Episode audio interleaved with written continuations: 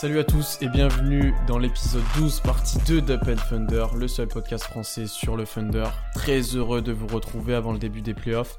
Deuxième partie de notre double épisode spécial fin de saison playoff. Je suis toujours avec mes deux compères, Solal de Autokessi Thunder France et Constant de Hatwear Thunder. Comment ça va les gars? Ça va, ça va, toujours aussi bien. Ça va, prêt pour cette série euh, du chaos? Épique. Oui, du chaos. Euh, on a déjà réalisé le bilan des, performances d'Okessi dans la bulle. Euh, normalement, c'est sorti hier quand vous écoutez ça. Donc allez l'écouter si ce n'est pas fait. C'est disponible sur toutes les plateformes d'écoute. Euh, Aujourd'hui, place aux choses sérieuses. La preview du premier tour des playoffs entre OKC et Houston. Petite précision, j'aurais aimé avoir Rockets Nation dans, dans le podcast. Je l'ai déjà eu avec moi une fois. Je le salue d'ailleurs. Il n'était pas disponible, donc je préviens juste, je vais devoir jouer le rôle de de, de défenseur d'Houston un petit peu sur ce podcast et devoir présenter un peu Houston. Donc euh, ne me tombez pas dessus dans les mentions Twitter. Euh, je suis quand même pour OKC, je tiens à le préciser. Euh, donc voilà, je, je, joue le rôle du méchant, mais je n'en suis pas vraiment. alors, avant de commencer cette preview, petit état des lieux. Alors d'abord état de forme d'OKC, donc je vous invite encore une fois à écouter notre partie 1. On a beaucoup parlé de des performances dans la bulle d'OKC, de la forme de pas mal de joueurs, donc allez écouter ça. Euh, les seules incertitudes qu'il y avait, c'était par rapport à Dennis Schroeder et son, départ de la bulle pour, euh, pour l'accouchement de sa femme. Il est revenu, il a eu le temps de jouer un premier match, il est plutôt en forme, donc peu de doute là-dessus. Deuxième incertitude, ça, on en parlera peut-être un petit peu plus, c'est euh, le problème au genou de Dort. On ne sait pas combien de matchs il va louper, il sera peut-être même présent en match 1, mais c'est quelque chose à suivre pour la suite et il aura une grosse importance, je pense, dans cette série, Lou Dort. On le sait pour défendre sur James Harden. État de forme maintenant de Houston, donc je me mets dans le rôle du méchant. Euh, alors, leur performance dans la bulle, c'est plutôt moyen, voire médiocre. Ils ont le même bilan que nous avec euh, 4 victoires, 4 défaites, mais ils restent sur 3 défaites d'affilée là sur les derniers matchs. Ils ont bien sûr utilisé leur ultra small ball tout le long de tout le long de la bulle. Euh, il y a quand même quelques bonnes performances côté Houston à déclarer, notamment ce match contre Milwaukee qui sont allés chercher avec une plutôt une défense plutôt dominante et après certaines certains matchs plutôt médiocres, notamment les derniers, notamment en termes d'adresse. Ils sont à 32% à 3 points. Euh, sur sur les matchs dans la bulle, ça c'est quelque chose à regarder avec Houston bien entendu. Ils sont avant avant dernier. Je crois qu'il y a que Memphis et les Lakers de pire, alors qu'ils en prennent plus de 50 par match, soit plus de 11 que toutes les autres équipes en moyenne. C'est énorme, c'est énorme. Euh, on peut notamment parler d'un trio à Houston de PJ Tucker, Covington et Gordon qui sont à 28, 23 et 26% à 3 points sur euh, sur les 8 derniers matchs, donc euh, pas vraiment encourageant de, de ce côté-là. On voit d'ailleurs pas mal de fans de Houston considèrent qu'il y a de plus en plus que James Harden qui est prêt et qui fait des très grosses séries d'ailleurs euh, dans la bulle là, qui est vraiment bon avec la blessure de Russ, qu'il est un petit peu tout seul. donc pas forcément la meilleure reprise pour eux. Je pense que pas mal de gens qui croient en Houston espèrent peut-être un switch en mode playoff. Euh, côté blessure pour eux, donc Eric Gordon revient juste de blessure, il a joué un match ou deux matchs euh, pour eux euh, avant avant les playoffs, il n'a pas été spécialement bon. Et la blessure de Russell Westbrook, donc ça aussi ça rajoute du drama un petit peu à cette série puisque Russ se blesse juste avant la série contre OKC. plus inquiétant, blessure à la cuisse, il serait dit qu'il manquerait le début de la série, combien de matchs, on ne sait pas dans quel état de forme il va revenir, on ne sait pas non plus. Voilà, j'ai assez parlé. Déjà, si vous avez regardé un petit peu votre sentiment vis-à-vis de Houston dans la bulle, on va commencer par toi, euh, Constant. Euh, le sentiment de Houston, enfin vis-à-vis Houston par rapport à, la bulle, c'est que c'est une équipe qui est encore en courant alternatif, enfin qui est branchée sur courant alternatif. C'est-à-dire que les deux premiers matchs, qui sont les deux matchs sur lesquels on peut le plus juger Houston, je trouve, c'est le match contre Dallas et le match contre Milwaukee où le match contre Dallas, il euh, n'y a aucune défense, euh, c'est porte ouverte, et où ils s'en sortent assez miraculeusement, j'ai envie de dire, et, aussi parce que Harden est incroyable et marque 50 points dans ce match-là. Le deuxième match contre Milwaukee, c'est peut-être le match le plus intéressant déjà pour les fans de Houston parce que c'est celui qui peut leur donner le plus d'espoir et c'est aussi le match le plus intéressant, je pense, à analyser pour cette preview de la série parce que t'as un Houston qui est euh, plutôt maladroit, je trouve, mais qui s'en sort dans le clutch, euh, non pas par son attaque, mais par sa défense, ce qui n'était pas du tout attendu. Donc euh, ça montre que cette équipe de Houston, quand elle est motivée, elle est capable de défendre, et elle est même capable de défendre face à de très bonnes attaques, parce que l'attaque de Milwaukee, ça doit être top 5. Donc euh, ça, pour le coup, c'est plutôt satisfaisant. Après, euh, le reste, bon, c'est sur courant alternatif. T'as un match où Arden peut être bon et sur le match après, il va te perdre 10 ballons. T'as le retour d'Eric Gordon qui, pour l'instant, apporte pas vraiment des choses positives dans l'équipe. C'est plutôt maladroit pour tous les autres joueurs qui s'appellent pas James Arden. Donc, je pense pas qu'on puisse en tirer de grosses conclusions. La seule conclusion, enfin le, seul point important, c'est la blessure de Westbrook. Euh, quadriceps, il était, euh, c'était censé être une blessure euh, pas très grave, qui au final est devenue une blessure euh, plus grave que prévu, puisque d'après les informations du Vosges, il va louper au moins le début de la série, comme tu l'as dit. Donc c'est important pour la preview de cette série. Mm, on va pas mal en parler, je pense. Donc euh, voilà. Après, pour pour conclure, parce que je vais pas monopoliser monopoliser la parole, mais euh, je, je je je tire pas de conclusion euh, sur Houston, si ce n'est que c'est une équipe qui reste encore euh, inconstante et irrégulière d'un match sur l'autre. Ouais, bah moi je vais reprendre l'image du courant alternatif.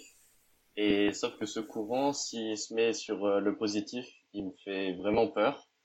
Avec Russ, bien sûr, parce que c'est sûr que sa blessure rajoute, euh, mais là je vais parler euh, avec Russ, euh, on va dire en forme. je les trouve, je les ai trouvés vraiment impressionnants, pas sur le plan offensif, mais comme l'a dit Constant, défensivement, c'était le match contre Milwaukee, c'est vraiment, je m'attendais pas du tout à ça. Et dans le même match, ils ont réussi à avoir, je crois, c'est le match où ils prennent 60 tirs à 3 points et il doit y avoir la moitié qui sont des tirs ouverts. Donc euh, il suffit que leur adresse augmente un tout petit peu et ça devient une armada vraiment, vraiment impressionnante. Donc euh, je pense que la blessure de Russ euh, va permettre à la série d'être beaucoup plus serrée. Donc j'ai hâte de voir ce que ça va donner sans lui et avec un Harden qui va devoir porter un peu Houston sur son dos, même si Eric Gordon revient de blessure. Donc voilà, j'ai l'équipe de Houston me fait peur, mais la blessure de Russ euh, met un peu, un peu, rend la série plus serrée, je trouve. La, première question qu'on peut poser euh, avant de rentrer vraiment dans le détail, c'est on est tous d'accord, je pense que euh, si Russ s'était pas blessé, Houston était favori. Largement, largement. Ouais, je pense. Je pense Avec la blessure de Westbrook et le fait qu'il va manquer au moins le match 1, est-ce qu'au final, on tombe sur une série où il euh, n'y a pas vraiment de favoris, ou même arriver à un point où j'ai vu des gens dire que maintenant, avec la blessure de Ross, OKC était favori pour passer? Ça dépend combien de matchs il loupe. Hein. S'il loupe 4 matchs, c'est, c'est, bien sûr, ça devient beaucoup plus serré, voire OKC favori. Euh, après, avec Russ, s'il manque deux matchs et qu'il revient, on va dire, à, à peu près à 100%, je garde Houston favori de mon côté. Euh, avant de parler vraiment en profondeur de cette blessure de Russ qui aura un impact, je pense, considérable sur la série, notamment vu le nombre de matchs qui peut peut-être manquer, euh, peut-être un petit, un petit retour sur les sentiments qu'on a vis-à-vis de cette série, parce que c'est quand même, c'est le destin. Ah, il y a un moment, il faut arrêter. Enfin, c'est les dieux du basket ont voulu cette série, je pense, depuis l'été dernier. Euh, avec le trade qu'il y a eu entre Chris Paul et Russ, les embrouilles entre Chris Paul et ses différents coéquipiers à Houston, notamment James Harden, et comment ça s'est fini première série de l'histoire d'OKC en playoff sans Russ, et eh ben c'est contre lui. Euh, c'est quoi un petit peu Solal ton sentiment quand t'as vu qu'on allait tomber contre Houston Au-delà du fait de gagner ou pas, ton sentiment de parce qu'il y a un peu de rivalité aussi contre eux. Ah perso, j'étais dégoûté. Hein. Je, vais être honnête. Moi aussi. on en a parlé, on en a parlé. Euh, vraiment ça, parce qu'il y a des gens, euh, enfin il y a des fans du Thunder qui qui sont dans l'état d'esprit de dire euh, ah mais dans tous les cas que le Thunder passe ou Houston passe, je serais content. Mais non, vraiment pas. Hein. Euh, moi, je m'attendais à ce que Russ passe et OKC passe, pas qu'un des deux. Moi aussi. Donc euh, ouais, non, c'est c'est vraiment relou. Mais mais après oui, c'est beau et pour pour l'histoire, c'est c'est marrant quoi. Je me permets de continuer, mais ouais, je suis dans le cas où j'aurais une petite un petit goût amer dans les, deux cas, dans le sens où, ok, si OKC perd, je serais forcément déçu, euh, bah parce que on peut s'attendre à quelque chose cette année, enfin au moins passer un tour, euh, même si on s'attendait pas à ça et que c'est que du bonus, j'ai envie de dire, euh, vu la saison qu'on attendait, on, a des espoirs dans cette équipe-là et elle montre des bonnes choses, donc on peut s'attendre à passer un tour.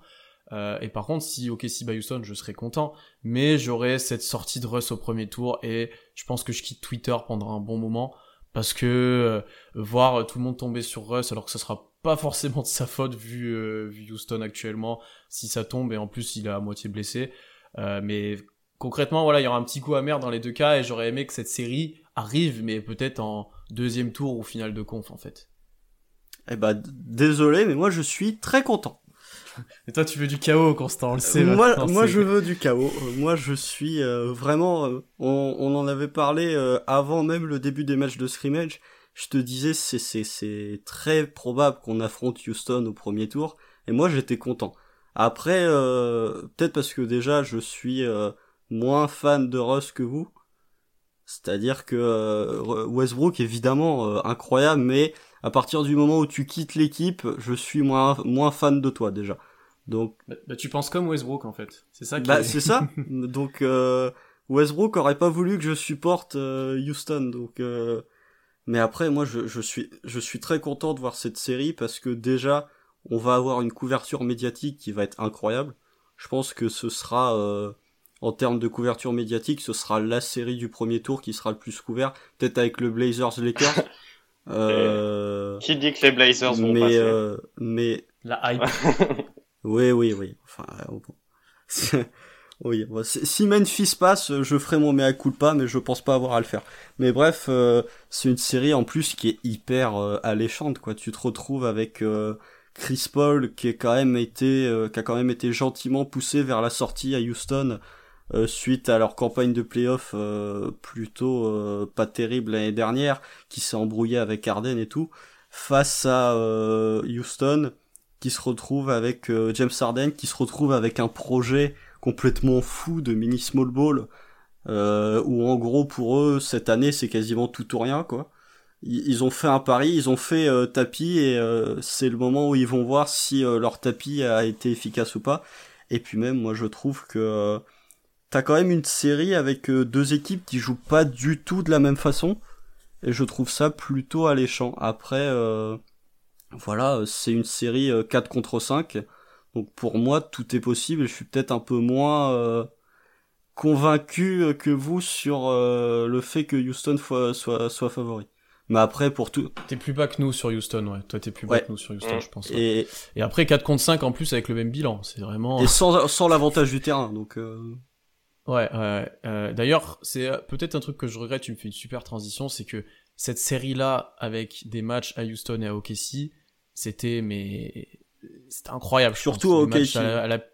Ouais, les matchs à la pique euh, avec, contre Westbrook en playoff, pour Oh là là là là. Ça aurait été assez incroyable. Ah, mais t'aurais peut-être eu, justement, un public qui aurait été partagé parce que bah, ça aurait fait comme euh, comme comme quand il est revenu je pense. Bah ouais donc euh, t'aurais peut-être pas eu une Chesapeake qui aurait été en feu t'aurais été euh, des fans comme moi qui auraient complètement été en feu si on avait battu Houston et t'aurais une partie de fans comme vous qui auraient été contents mais quand même un peu sur la retenue de voir que Westbrook serait sorti. Après juste pour revenir sur ce que t'as dit Pierre moi je pense que si Houston se fait sortir il n'y aura pas du tout le même euh, backlash négatif sur Westbrook qu'il y a eu ces dernières années, tout simplement parce que c'est pas son équipe. Euh, si Houston se fait sortir, c'est Harden qui va tout prendre. Parce que euh, déjà, tout le monde sait que Westbrook est blessé, donc forcément il sera pas à 100%, et puis parce que c'est l'équipe d'Arden, quoi. C'est... Ouais, mais t'as une espèce de malédiction qui tu vois, il dirait, ça fait 3 ans ou 4 ans qu'il passe pas un tour de playoff. Oui, mais. ça fait 3 ans qu'il est blessé aussi. 2, 2, 2, 2. Contre Utah, il est ah, pas blessé. Utah, il est blessé. Utah, il est blessé. Ouais, il est blessé, mais il met quand même 45 euh, points avec 15 rebonds. Ah bah, non, mais ça, après, ça. ça, c'est les petits Je veux bien être blessé en mettant 45 points dans un match 5 de playoff, hein, donc. Euh. Mais après, euh, je pense que Westbrook, évidemment, sera critiqué, mais ce, tu vois, l'année dernière, autant c'est lui qui a tout pris pour l'élimination contre Portland. Même Paul George, qui était dégueulasse, a rien pris euh, comparé à ce qu'a pris Westbrook. Ce qui était normal, parce que Westbrook s'est fait dominer sur sa match-up. Mais là, cette année, si Houston se fait sortir, je pense qu'il y aura des critiques sur euh, le projet des Rockets de faire un ultra small ball. Donc il y aura du Daryl Morey, il y aura du Mike D'Antoni, il y aura beaucoup d'Arden et un peu de Westbrook. Mais je pense pas que ce sera lui qui sera désigné comme le principal fautif. C'est vrai c'est vrai, c'est vrai. Euh, je pense qu'on a bien contextualisé un peu la série, donc on vous l'a dit, ça va être du chaos total, ça va être assez spécial à vivre en tant que fan d'OKC. Euh, on a déjà pas mal abordé, mais on va commencer en tant que clé de la série, on va commencer de parler par les blessures, et surtout celle de Russ, on reviendra peut-être un petit peu sur celle de Dort après, mais qui est beaucoup moins grave normalement. Euh, alors, Russ est blessé sur, on va dire, allez, on va partir peut-être sur deux matchs, on va dire que c'est peut-être le plus probable qu'il loupe les deux premiers, et peut-être après un retour euh, anticipé, euh, s'il y a besoin notamment. Après, s'il y a 2-0 pour Houston, peut-être qu'il reviendra peut-être un peu plus tard. Euh, deux, un premier point que je vais aborder avec vous, c'est déjà la pace. Parce que la pace en Westbrook, c'est pas du tout la même pour Houston. Elle diminue de 5 points, donc il passe de 106 possessions à 101. Donc c'est vraiment beaucoup plus de demi-terrain quand Westbrook est pas là, beaucoup plus de balles sur Harden aussi, on le verra ensuite.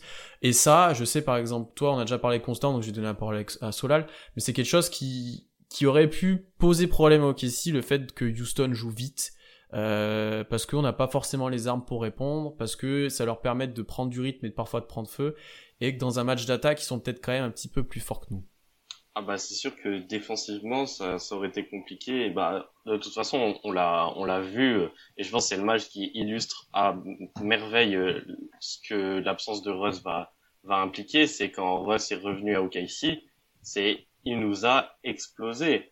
On a gagné le match, mais lui, de son côté, il nous a complètement explosé. Et ça, c'est ce qu'il aurait pu faire pendant sept matchs là euh, euh, dans les playoffs. Donc son, absence, ça change tout, dans le sens où notre défense en notre repli défensif est pas pas incroyable, notre défense en transition non plus. Donc euh, c'est sûr que affronter une équipe qui joue demi-terrain avec le rythme qu'Arden va va imposer, euh, c'est un rythme qui convient très bien à Chris Paul, par exemple, ou à Shea, etc. Donc, euh, de notre côté, c'est sûr que c'est bénéfique que le rythme soit grandement ralenti. Je, suis plutôt d'accord avec ce que tu viens de dire, Solal. Même euh, pour nos défenseurs, je trouve que c'est plus facile pour eux, au-delà du repli défensif, de défendre sur demi-terrain avec une pace qui est plutôt lente parce qu'on a des joueurs, on va en parler quand on va faire du cas par cas, mais pour moi, OKC est peut-être avec Toronto et Boston l'équipe qui a le plus de défenseurs à mettre sur James Harden. Euh, vraiment, euh, vu que Westbrook va être absent, on va se retrouver avec une pace qui sera beaucoup plus lente. On aura beaucoup plus d'Iso Harden pour pas dire quasiment que ça. Donc c'est plutôt intéressant euh, de, de voir euh, des joueurs qui, euh, avec une pace plus lente, vont avoir le temps de s'organiser, le temps de se mettre en défense sur Harden. Là où si ça courait plus vite avec Westbrook, bah tu pouvais, euh, comme l'a dit Solal, avoir un repli en transition qui était pas terrible et du coup te prendre des trois points ouverts par des Rick Gordon ou par des Covington ou par des Ben McLemore. Après, euh, je pense que cette cette baisse de la pace va pas changer grand chose pour nous en attaque. Enfin, je veux dire si mhm. Westbrook avait été là, je pense qu'on jouera avec la même pace qu'on va jouer sans Westbrook. Je suis d'accord. Après, euh, déjà, je suis complètement d'accord avec vous. Et pour euh, euh, déjà, même rien que défendre sur Mac McLemore ou Gordon, c'est un peu plus simple que de défendre sur, sur Westbrook. Première chose. Un chouïa. et là, tu m'as fait une bonne transition constant parce que quand Harden est sur le terrain et qu'il n'y a pas Westbrook, c'est la stat qui a un petit peu regardé avec sa blessure. Son usage explose euh, il passe, quand Westbrook est sur le terrain, il a un usage de 30. Quand il est en dehors du terrain et que, Harden y est, euh, le, le, usage de Harden est de 42. Euh, ce qui est monstrueux. C'est all time. C'est-à-dire hein. que, ouais, c'est vraiment monstrueux all time. c'est 2017, quoi. À peu ouais, près. à peu près. Et, et c'est sur des actions en plus où, comme, comme vous l'avez dit, c'est du demi-terrain où il va dribbler, il va créer pour tout le monde et c'est l'unique menace offensive sur beaucoup de passages quand ça joue comme ça. Et ça, pour le coup, c'est plutôt à notre avantage, je pense, parce que comme vous l'avez dit, il y a, on a des défenseurs à mettre sur lui. Euh, on a pas mal de, voilà, on a pas mal de, joueurs à mettre sur lui, mais il y a quand même une question qui me tue le pied de moi, c'est que je l'avais dit à Constant en live, je crois, euh, on n'est pas une équipe qui va attraper James Harden parce qu'on va faire confiance à nos défenses individuelles, etc.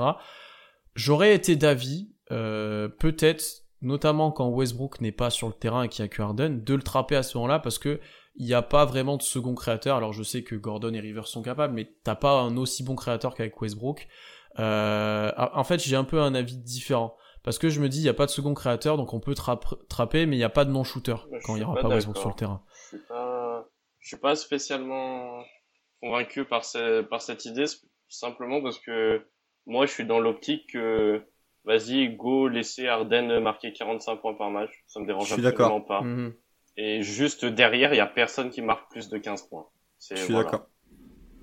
En fait, c'est que j'ai, en fait, c'est que j'ai les deux visions. J'ai soit la vision où on essaie de stopper Arden à, à, tout prix. Tu vois, par exemple, le jour où il y a, où il y a pas Russ, tu le trappes, il y a plus de créateurs. Donc si ça met pas à 3 points, ils ont plus rien en attaque. Ouais, mais par contre, t'as intérêt à suivre euh, en défense sur les close ah, parce que sinon tu vas te faire euh, exploser.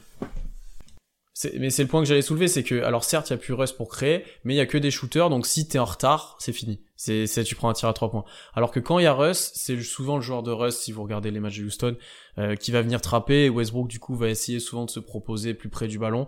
Euh, donc il s'attrape aussi, mais il y a Westbrook en second créateur, et souvent il se retrouve en un contre un face au grand pour aller au cercle, et on sait que nous, là-dessus, on n'est pas spécialement convaincus de nos pivots pour le défendre. Euh, donc je sais pas, c'est quoi votre vis-à-vis de cette surutilisation d'Arden et de votre avis vis-à-vis de la trappe On va commencer par toi, euh, Solal. Bah, du coup, comme j'ai dit, au niveau de la trappe, je pense que je pense que ça, ça sera pas utile. À voir, on, pourrait, je pense que ça peut s'essayer parce que c'est clairement pas stupide, mais ça peut s'essayer si on est avec un line-up, admettons, avec les trois meneurs et avec Baisley en 5 et, enfin voilà, avec un line-up très petit, très particulier, très mobile. Dans ce cas-là, ça me dérangerait pas de l'essayer mais sinon, la plupart du temps, euh, si, si Arden est sur le terrain, je pense que on peut se contenter de, de laisser Dort ou Ferguson ou Robertson en mission sur lui et derrière juste s'assurer que il y a aucun kick out possible et que la raquette est fermée quoi. Après, je te laisserai parler constant, mais ça se fera peut-être juste aussi quand Arden sera chaud, hein, parce que s'il commence le match à 0 sur 4, tu vas peut-être pas le trapper. Euh... Voilà, vas-y Constant. Je suis plutôt d'accord avec euh, ce que vient de dire Solal. Moi, je suis dans, dans la même optique. Pour moi, de, de toute façon, Arden fait partie de ces joueurs avec euh, LeBron, avec euh, KD, où tu peux pas les empêcher de marquer 35 points. Tu peux juste influencer leur pourcentage en fait, mais à la fin du match, ils te marqueront quand même 35 points. Donc, pour moi, la clé, si on veut battre Houston, et encore plus avec la blessure de Westbrook, c'est pas de limiter Arden, c'est de limiter les autres. Parce que si façon, comme j'ai Harden, il marquera ses 35 points quoi qu'il arrive. Par contre, là où la différence peut se faire, c'est que si t'as euh, Eric Gordon qui a à 20 points, Covington qui a à 15, Ben McLemore qui a à 12, bah tu vas juste pas pouvoir répondre en attaque. Là où euh, si tu te retrouves avec Harden qui peut même monter jusqu'à 40 points, mais que t'as euh, Covington qui a 1 sur 9, que t'as PJ Tucker qui met pas un shoot parce qu'il est bien défendu, je trouve que c'est plus intéressant et qu'on a plus notre chance dans cette physionomie-là. Après, comme l'a dit Solal, euh, effectivement, si euh, Arden commence euh, en mettant 12 points dans le premier quart, là oui, il va falloir commencer à attraper, ce qui est pas du tout stupide. Je pense pas qu'il qu'il faille, enfin, je, je, je, je, juste mon état d'esprit, c'est que on doit pas trapper tout le temps. Ça va être le même état d'esprit que je vais avoir quand on va reparler de la rotation au niveau du pivot. Il faut pas exclure le fait qu'on va le trapper, mais faut pas faire que ça non plus. Après, je, pour le coup, quand on aura un pivot sur le terrain, je suis pas sûr qu'on le fasse. Euh, notamment si c'est Adams, peut-être un peu plus Noël qu'Adams pour le coup, qui court un petit peu plus Noël, mais j'ai l'impression que comme l'a dit Solal, c'est quand on aura peut-être un line-up très petit, que ça je crois que vous allez en parler tous les deux dans vos rotations, euh, peut-être qu'on le verra, mais je suis d'accord avec, euh, avec Solal que quand il y a un grand, ça devient plus compliqué. Donc ça c'était le point Harded. Euh, dernier point du coup qu'il faut aborder, c'est que sans Westbrook, alors qui nous posait problème physiquement, euh, déjà lui par le scoring, mais ils ont encore moins de création, sachant que ça dépendait énormément de Westbrook et Darden. Là il y en a moins, donc ça va amener de, l'importance à Austin Rivers et à, Eric Gordon. Concrètement, est-ce qu'on croit que ça va être problématique pour nous, Austin Rivers, Eric Gordon, ou est-ce que ça va être un vrai manque euh, pour Houston en termes de création. Ou alors Scarden va jouer 48 minutes aussi, peut-être. Euh, vas-y, Constant. Aussi, euh, Eric Gordon me fait très peur. Vraiment, c'est limite le joueur qui me fait le plus peur parce qu'on en reviendra quand on reviendra quand on parlera des Factor X. Mais pour moi, c'est le Factor X de la série. Parce que quand tu regardes la saison d'Eric Gordon cette année, il est vraiment pas bon. même ses pourcentages, enfin que ce soit en défense ou que ses pourcentages de tir, c'est vraiment pas terrible. Euh, je pense que Gordon, justement, avec la blessure de Westbrook, va se retrouver en deuxième créateur derrière Arden. Et euh, Arden, déjà, il va beaucoup jouer, mais en plus, il va beaucoup avoir la balle en main, donc il va forcément y avoir des séquences où Houston va tenter de reposer Harden en, en, donnant la, la, balle dans les mains d'Eric Gordon. Et justement, c'est là où euh, on doit le cadenasser, quoi. Parce que si tu te retrouves avec un Eric Gordon qui tourne à 20 points, à 45% au tir, oh, c'est mort. C'est mort. c'est mort quoi. Donc voilà, c'est ce qui m'inquiète. Et ce qui m'inquiète aussi, c'est au niveau des rotations défensives. On sait tous que Dort va défendre Harden en priorité. Qui va défendre sur Eric Gordon en fait? Parce que euh, si Westbrook est absent, moi je serais plutôt tenté de dire que ce serait Chris Paul qui défendrait sur Eric Gordon. Par contre, quand Westbrook va revenir et que tu vas te retrouver avec le trio Westbrook, Harden, Eric Gordon, je suis pas convaincu que notre trio de meneurs, plus, plus Dort, soit le, la meilleure match-up pour défendre ces trois-là. Donc euh, voilà. Mm, ça va dépendre de son état de forme. Ouais, c'est ça, c'est totalement, ça va totalement dépendre de son état de forme. S'il est à droit, bon bah euh, tant mieux pour lui et tant pis pour nous. S'il est maladroit, bah là tu vas te retrouver que avec Arden à la création et au scoring quasiment, donc ça peut vraiment devenir intéressant. Après pour euh, changer, pour revenir sur euh, Austin Rivers, il a montré je sais plus quel match où il met 41 points qu'il était capable de scorer sur certains soirs.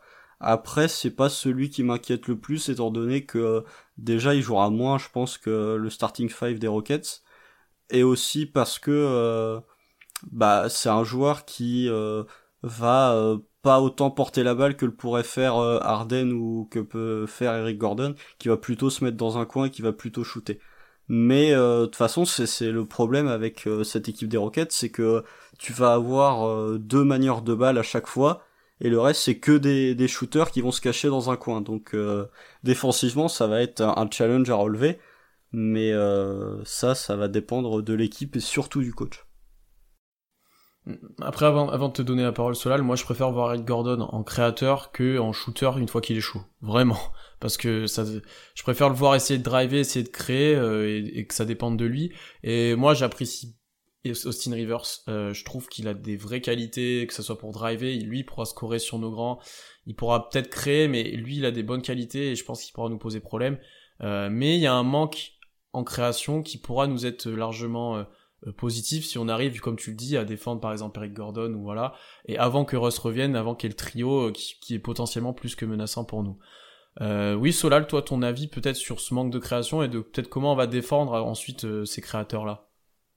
Bah, Moi, je te rejoins, Pierre, parce que, enfin, vraiment, le banc de Houston est, j'allais dire ridicule, c'est méchant, et très réduit en tout cas, mais par contre, c'est vraiment le, le genre de joueurs qui nous mettent euh, la pâtée.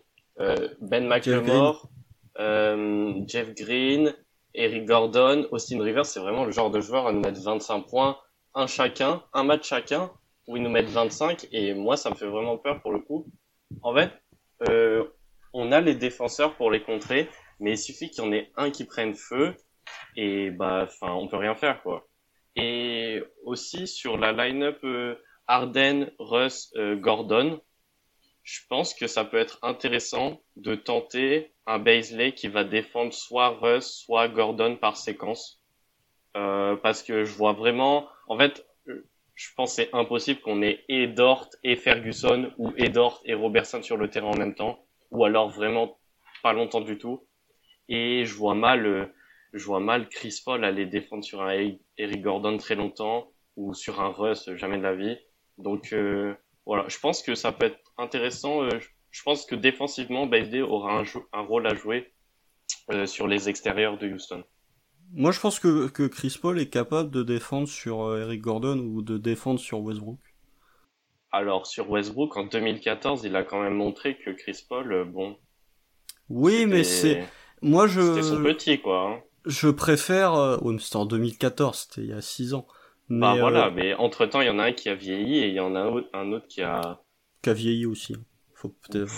Ouais. Si, si, il a vieilli. pas finir bon, bref. ouais, voilà. Mais c'est parce que moi, je suis plus mesuré sur Westbrook, donc je peux euh, sortir les, des critiques que vous, vous n'allez pas sortir. Mais, euh, non, mais, enfin, je préfère, euh, de toute façon, Westbrook, il va revenir à un moment ou à un autre. Donc autant faire une preview en envisageant qu'il va louper un, peut-être deux matchs maximum, mais il sera là de toute façon. Donc euh, je préfère voir euh, Chris Paul défendre sur Westbrook que chez. Euh, Après c'est mon avis perso, je sais pas si vous êtes d'accord avec ça, Mais euh, je, je, on abordera, je pense, pas mal les match-ups défensifs après, mais je, Moi, je suis trouve pas aucun sûr. des deux Mais juste, euh, être, de- aucun des deux. Hmm. Ouais, les, les deux, c'est pas les bonnes solutions, mais de toute Ah façon, on ouais, sait que. Westbrook nous fait du mal à nous. Il faudrait qu'on mette Dort et on garde Dort pour. non, non, Dort il reste sur Harden. Harden. On regarde sur Harden, donc. Euh... Ah, dans ce cas-là, au, au, au- au niveau de tes match-up, c'est ce qu'a dit Solal. Si vraiment tu, tu veux contrer euh, Westbrook Harden, tu sacrifies un peu de ta, dé- ton attaque euh, en enlevant peut-être un meneur et en mettant euh, Ferguson ou Robertson pour te dire bon bah Robertson tu vas sur Harden pendant que Dort s'occupe de Westbrook mais de l'autre côté du terrain tu vas forcément en perdre parce que Dort effectivement est plus trop négatif en attaque. Par contre, Robertson et surtout Ferguson vont l'être. Donc c'est un dilemme dans lequel tu te retrouves où tu te dis euh, est-ce que euh, je mets Chris Paul ou Shea sur Westbrook ou sur Eric Gordon tout en sachant que c'est pas la meilleure des options, mais en pariant sur le fait qu'ils vont plus apporter en attaque que ce qu'ils vont nous coûter en défense. Je suis d'accord. Je pense qu'on va faire un bon focus sur les, les match-ups défensifs ensuite. Euh, donc là, on a pas mal parlé de la blessure de Russ, deuxième et de pas mal d'impact que ça pourrait avoir et de aussi comment on pourra le défendre. Euh, deuxième blessure, un peu moins grave, c'est celle de Lou Dort. Euh, en partant qu'il manque un ou deux matchs, euh, quelles seraient les alternatives à Dort? Parce qu'on sait son rôle, il va être euh, de défendre sur Harden euh, constamment dès qu'il est sur le terrain. C'est pas exclu de le voir presque suivre les minutes d'Harden sur certains moments si on fait pas jouer les trois meneurs à la Robertson, j'ai envie de dire. Je pense qu'il va avoir ce rôle-là, apporter un petit peu en attaque, mais en gros, sa mission est, toute écrite. Ce sera quoi l'alternative à ça, Solal? Est-ce que c'est du Ferguson? Est-ce que c'est du Robertson? Est-ce que c'est du Schroeder? Parce que Schroeder l'a bien défendu aussi. Euh, au niveau de la défense sur Harden, je pense que oui, Schroeder euh, fera l'affaire. Et Ferguson et Robertson, on sait qu'ils feront plus que l'affaire. Mais par contre, euh, vous, vous feriez démarrer qui dans le 5 à la place de Dort? Ah, bah, C'était un peu ma question. Ouais, voilà. Parce que moi, j'ai très peur. J'ai vraiment extrêmement peur, vu ce que Diallo a montré en termes de stats sur euh, la bulle, qu'il le fasse démarrer, même si je pense quand même pas qu'il fera cette bêtise.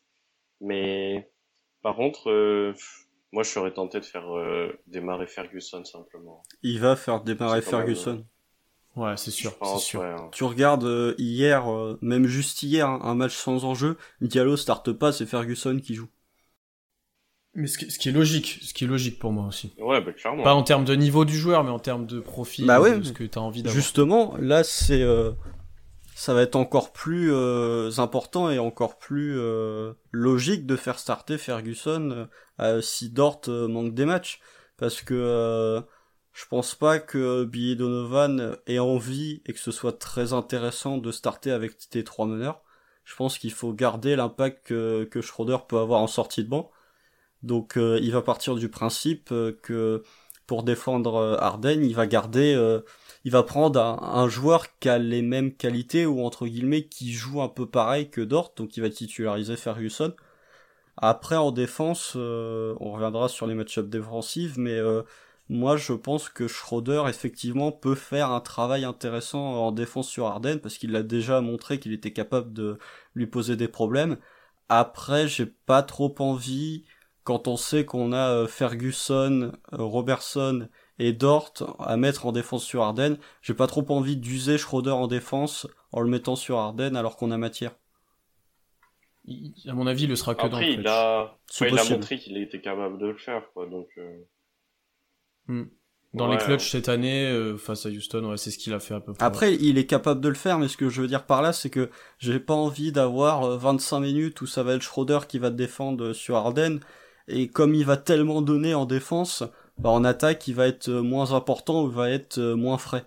Je préfère que on, on, on, on donne une mission au trio Dort, euh, Ferguson, Robertson, c'est de défendre Harden, quitte à pas du tout être impliqué en attaque, plutôt que de perdre l'impact que, peut avoir Schroeder.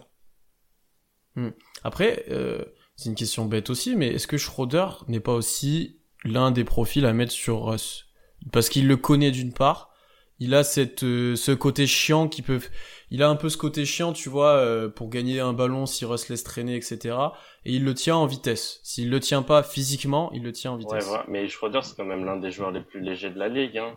Faut pas oublier ça, quand même. Ouais, mais Schroeder, Je- Schroeder cette Non, année, mais- c'est devenu un super défenseur.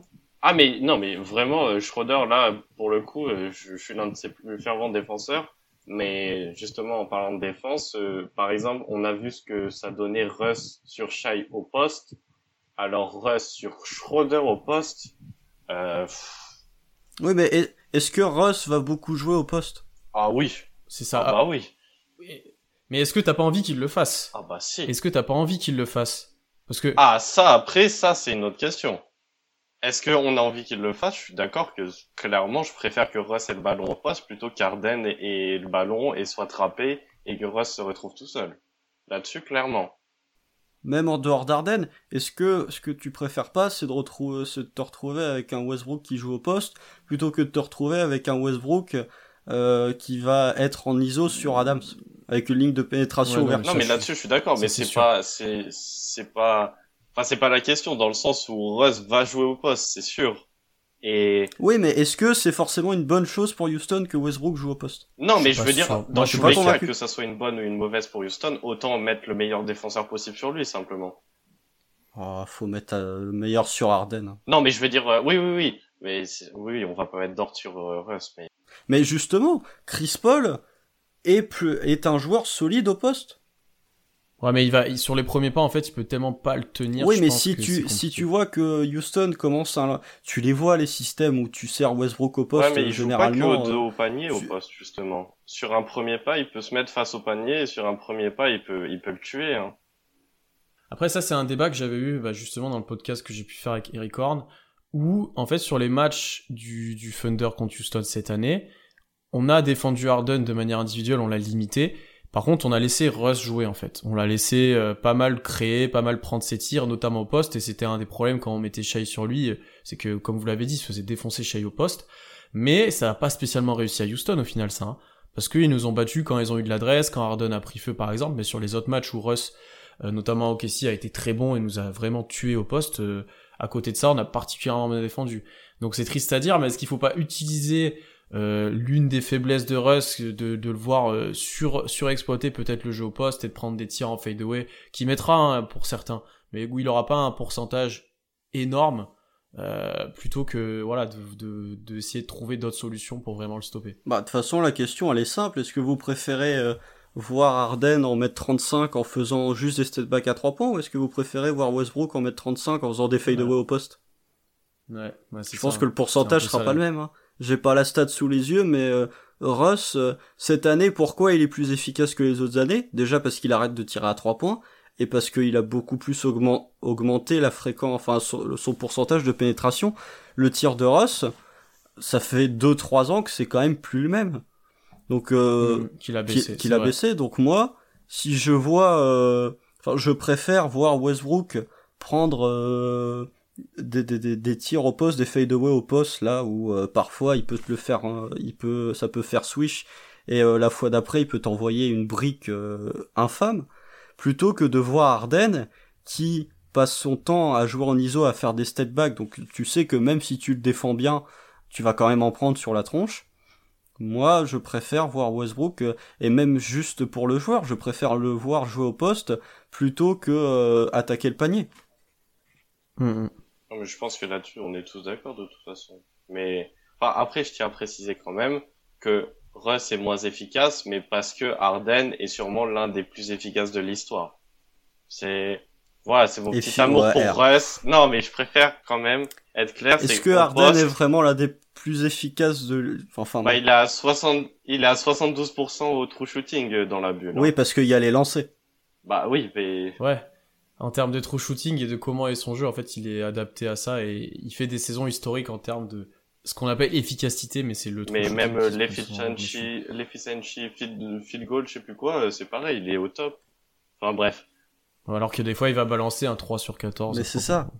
Ce Harden, en fait, il va, euh, même un soir où, comme t'as dit, Pierre, il va faire un 3 sur 14, bah, son efficiency, il va être moyen ou correct, parce qu'il va avoir 17 lancés. Ouais, mais voilà, mais est-ce que vous préférez pas que Harden prenne 20 tirs à 3 points, que Russ prenne 20 tirs au poste? Je préfère 20 tirs à 3 points de Ah. Russ au poste. Ah ouais?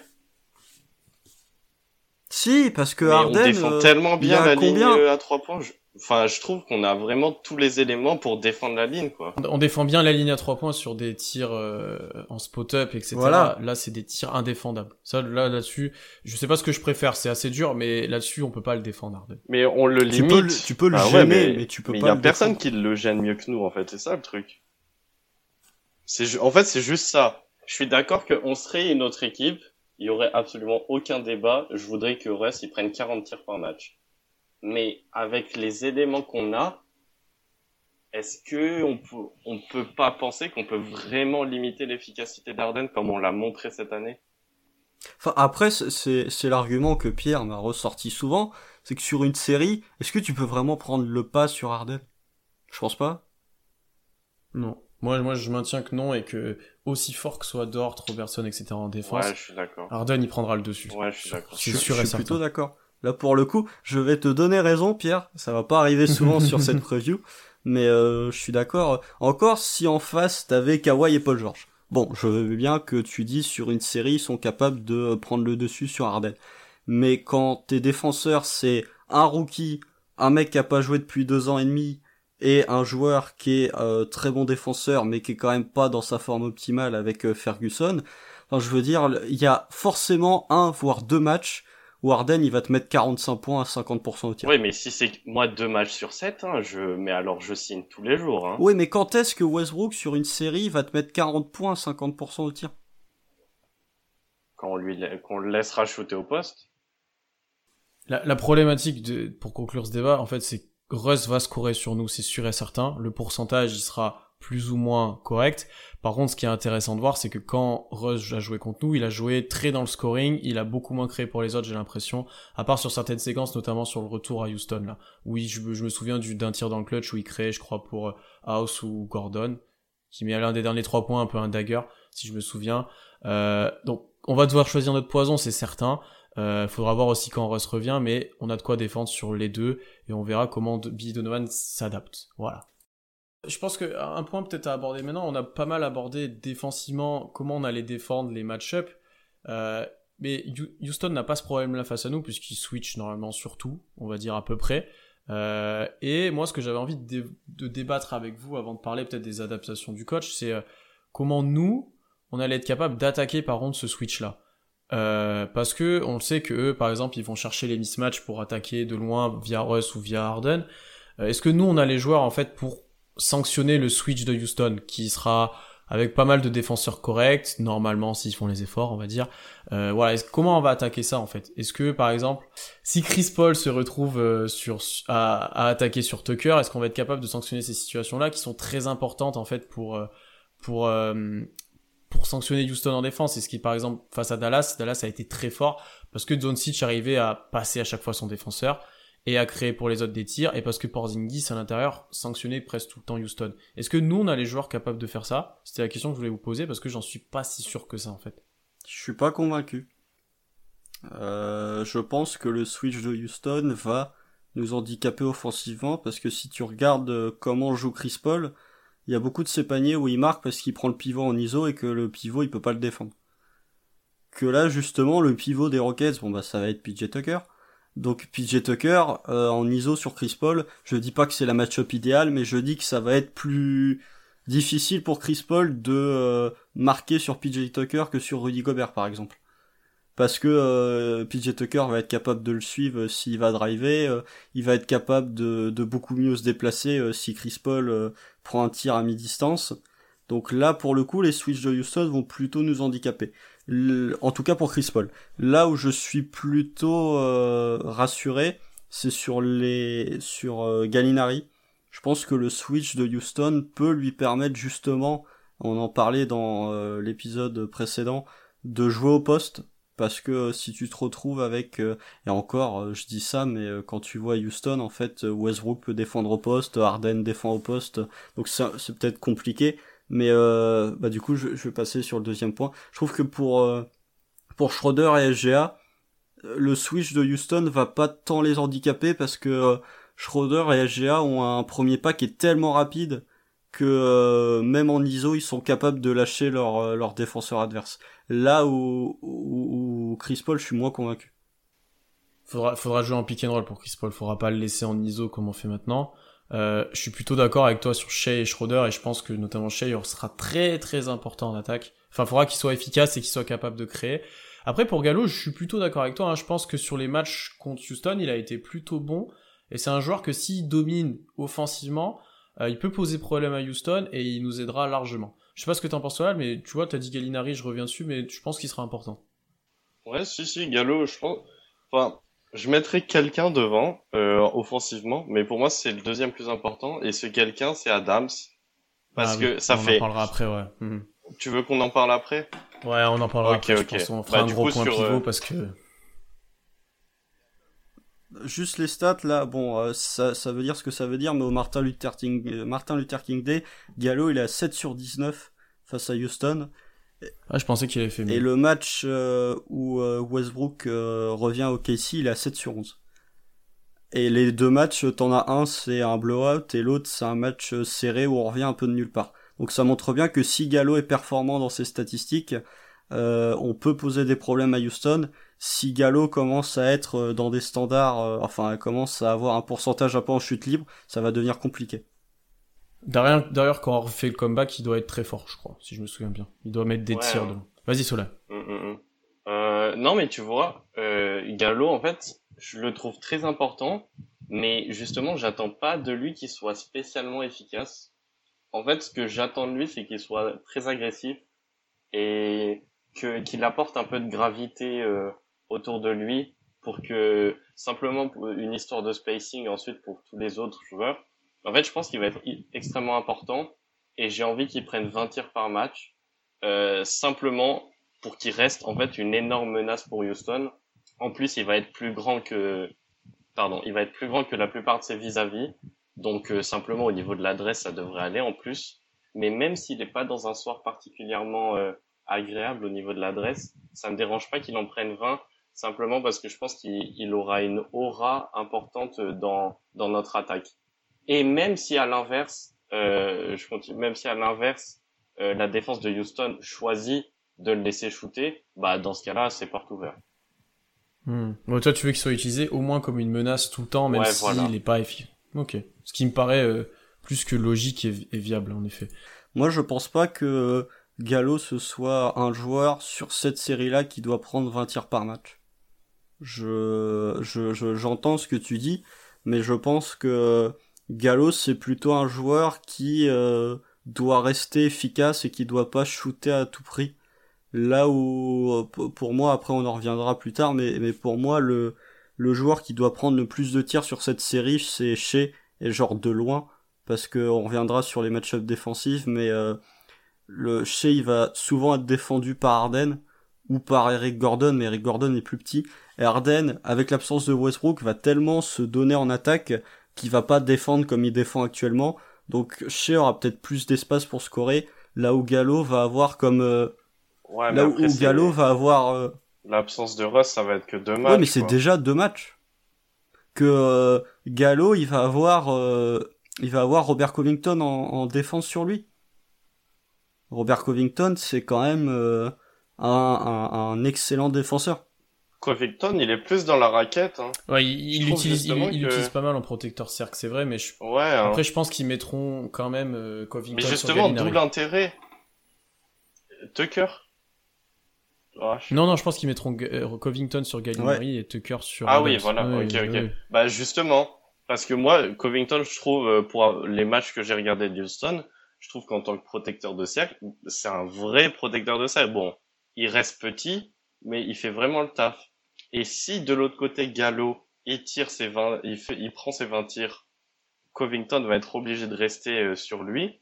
Et justement, ça ouvre en grand la raquette pour, par exemple, comme tu disais, Constant, pour Shai. D'où l'intérêt d'un Gallo. Je pense que euh, Mike D'Antoni, dans son plan de jeu, il a pas prévu d'utiliser Covington en protecteur de cercle. Je pense qu'il. Ah si. Ah, je pense qu'il va, qu'il va mettre PJ Tucker. Bah, dans ce cas-là, il y a personne qui va protéger. Ah non, mais il est. PJ Tucker, il peut pas protéger le cercle. Hein.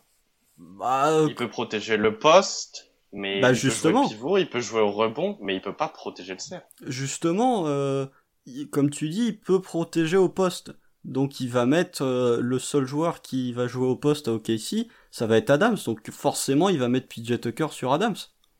Parce que pour le coup, si tu veux sur les, sur les situations constantes, en fait, par exemple si Tucker est sur Adams et qu'Adams est poste haut pour faire un écran à un des guards, en fait, tu par exemple Gallinari à l'opposé de la balle, tu vois, dans, à trois points, et c'est Covington qui est dans le rôle de l'aide de défendre, de, protéger le cercle. Et c'est pour ça d'ailleurs, par exemple, l'action où il met un énorme contre, euh, euh, c'est contre Milwaukee, je crois, je sais plus à qui il met un énorme contre, c'est parce qu'il est en, il est en aide de l'autre côté, et c'est lui en gros qui joue ce rôle de, de garde-fou, j'ai envie de dire, au-delà d'un protecteur de cercle à la Gobert, euh, parce qu'il a cette position-là. Parce que eux, en fait, ils ont en fait, on peut pas dire qu'ils aient réellement de protecteur cercle vu qu'ils jouent déjà jamais en drop. Ils ont pas de vrai pivot qui reste dans la raquette qui protège.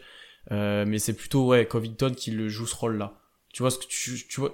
Oui, oui, je vois, je vois. Après, euh, je suis pas convaincu que ce sera le cas tout le temps. Ou dans ce cas-là, tu limites les possessions où t'as Adams euh, en tête de raquette et tu joues plus euh, avec un Adams au poste pour euh, justement obliger euh, PJ Tucker à, être plus proche du cercle et éloigner un peu Covington. Ah bah ça après. Bah, ça c'est un des débats que je voulais amener en plus. C'est parfait, tu me fais une bonne transition. Oh c'est la troisième. Comment on comment on utilise nos pivots On le sait, la faiblesse de Houston et leur force c'est qu'ils ont pas d'intérieur, j'ai envie de dire.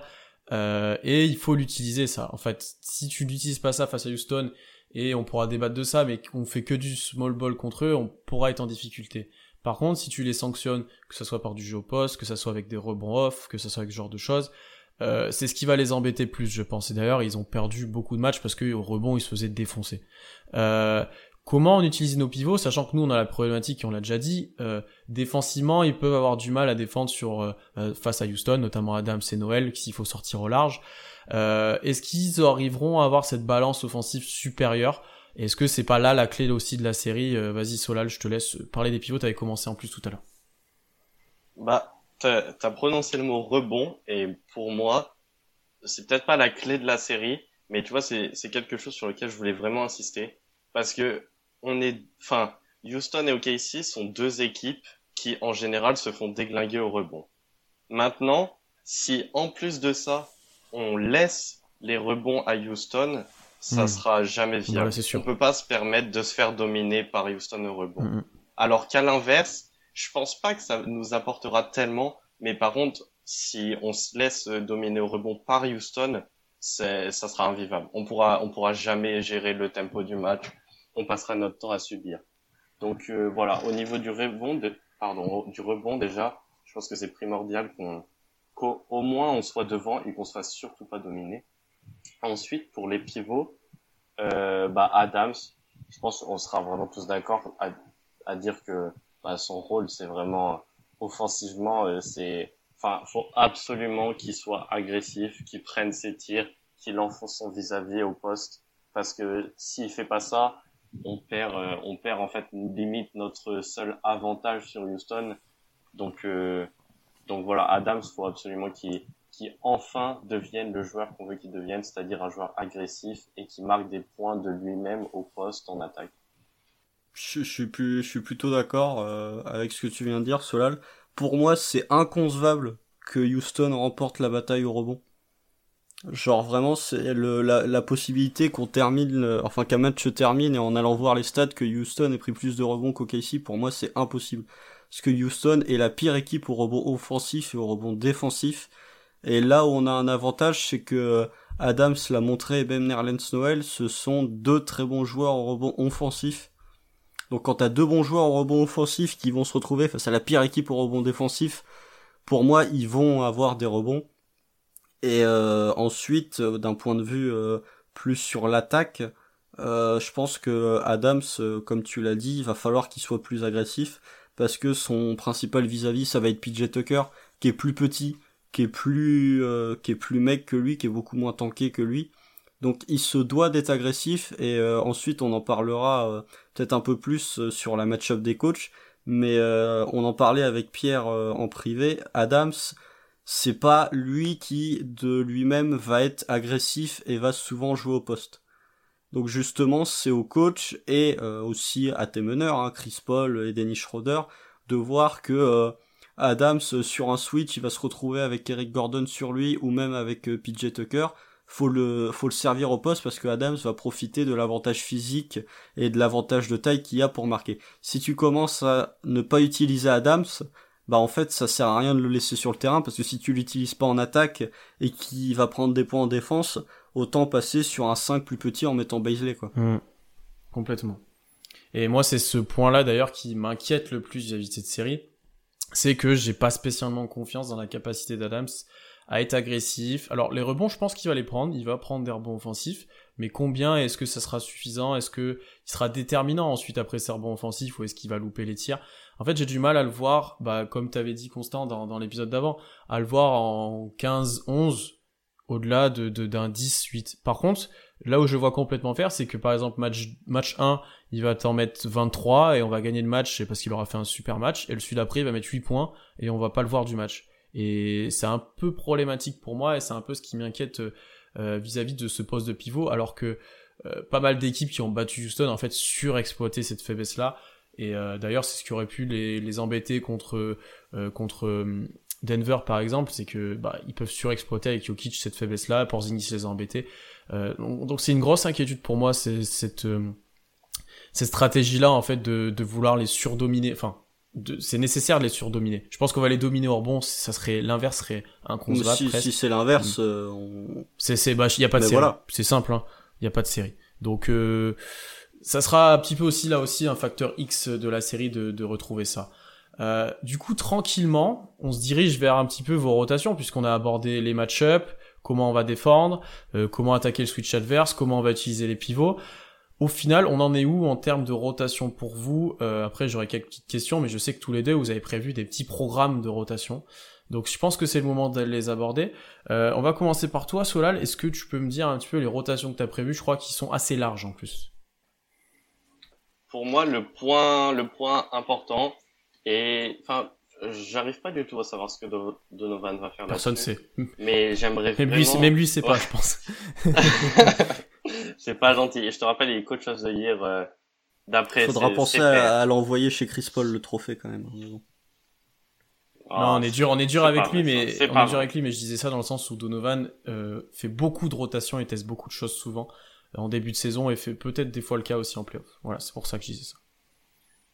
Mais ouais, en tout cas, je verrais bien une rotation à 10. Après, ça veut pas dire que le dixième joueur va jouer 15 minutes.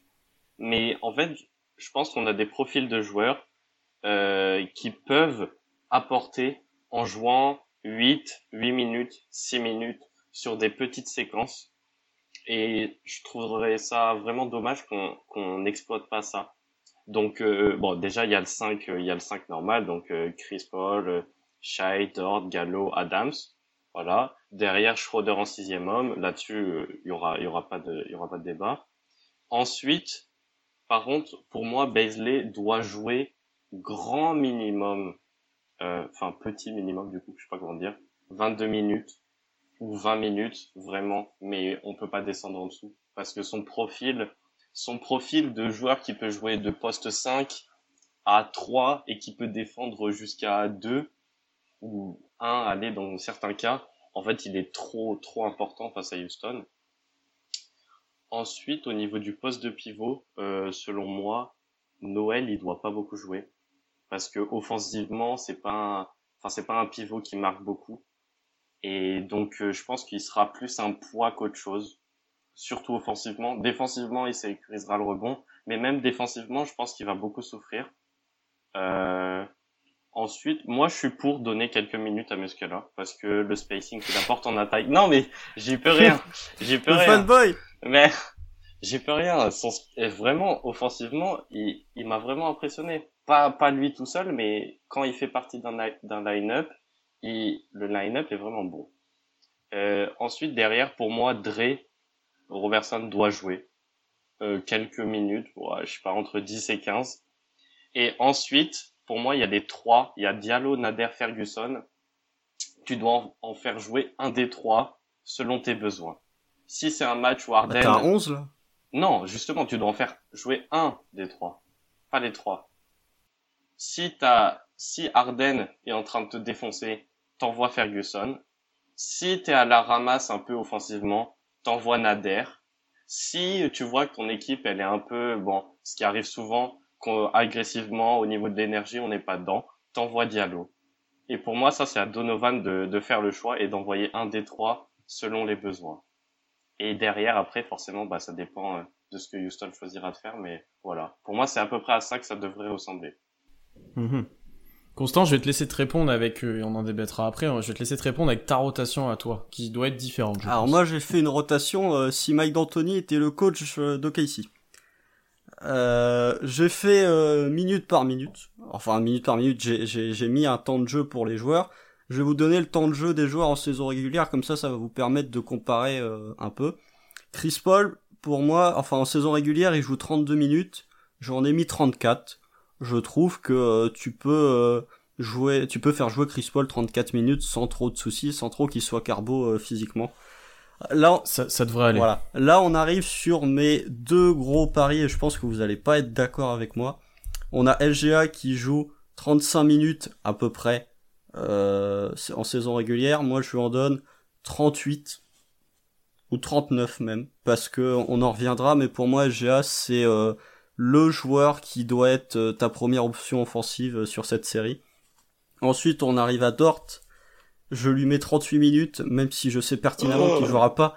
Il jouera pas les 38 minutes parce que il va prendre des fautes, mais pour moi, Dort, il doit être le plus au maximum sur Arden. Vraiment, il doit limite, comme tu l'as dit un peu plus tôt, on doit caler nos rotations euh, de Dort sur celle d'Arden en fait. si Arden n'est pas sur le terrain, tu fais sortir Dort à la seconde où euh, Arden revient, tu remets Dort. J'ai beaucoup d'espoir en lui. Alors peut-être que je serai déçu ou peut-être que j'en place trop, mais pour moi c'est vraiment euh, un joueur euh, déterminant dans cette série. Après Gallo, je lui donne 32 minutes. Je trouve que euh, il en joue 29. Il peut en jouer 32, surtout vu comment il a été économisé là sur les 8 matchs. Adams en joue 27 cette saison, je lui en mets 28 parce que je pense que Adams, faut pas non plus le faire jouer trop longtemps. C'est un peu comme Diallo, tu préfères l'avoir euh, impactant sur un temps de jeu plus court que euh, moyen sur un temps de jeu plus long.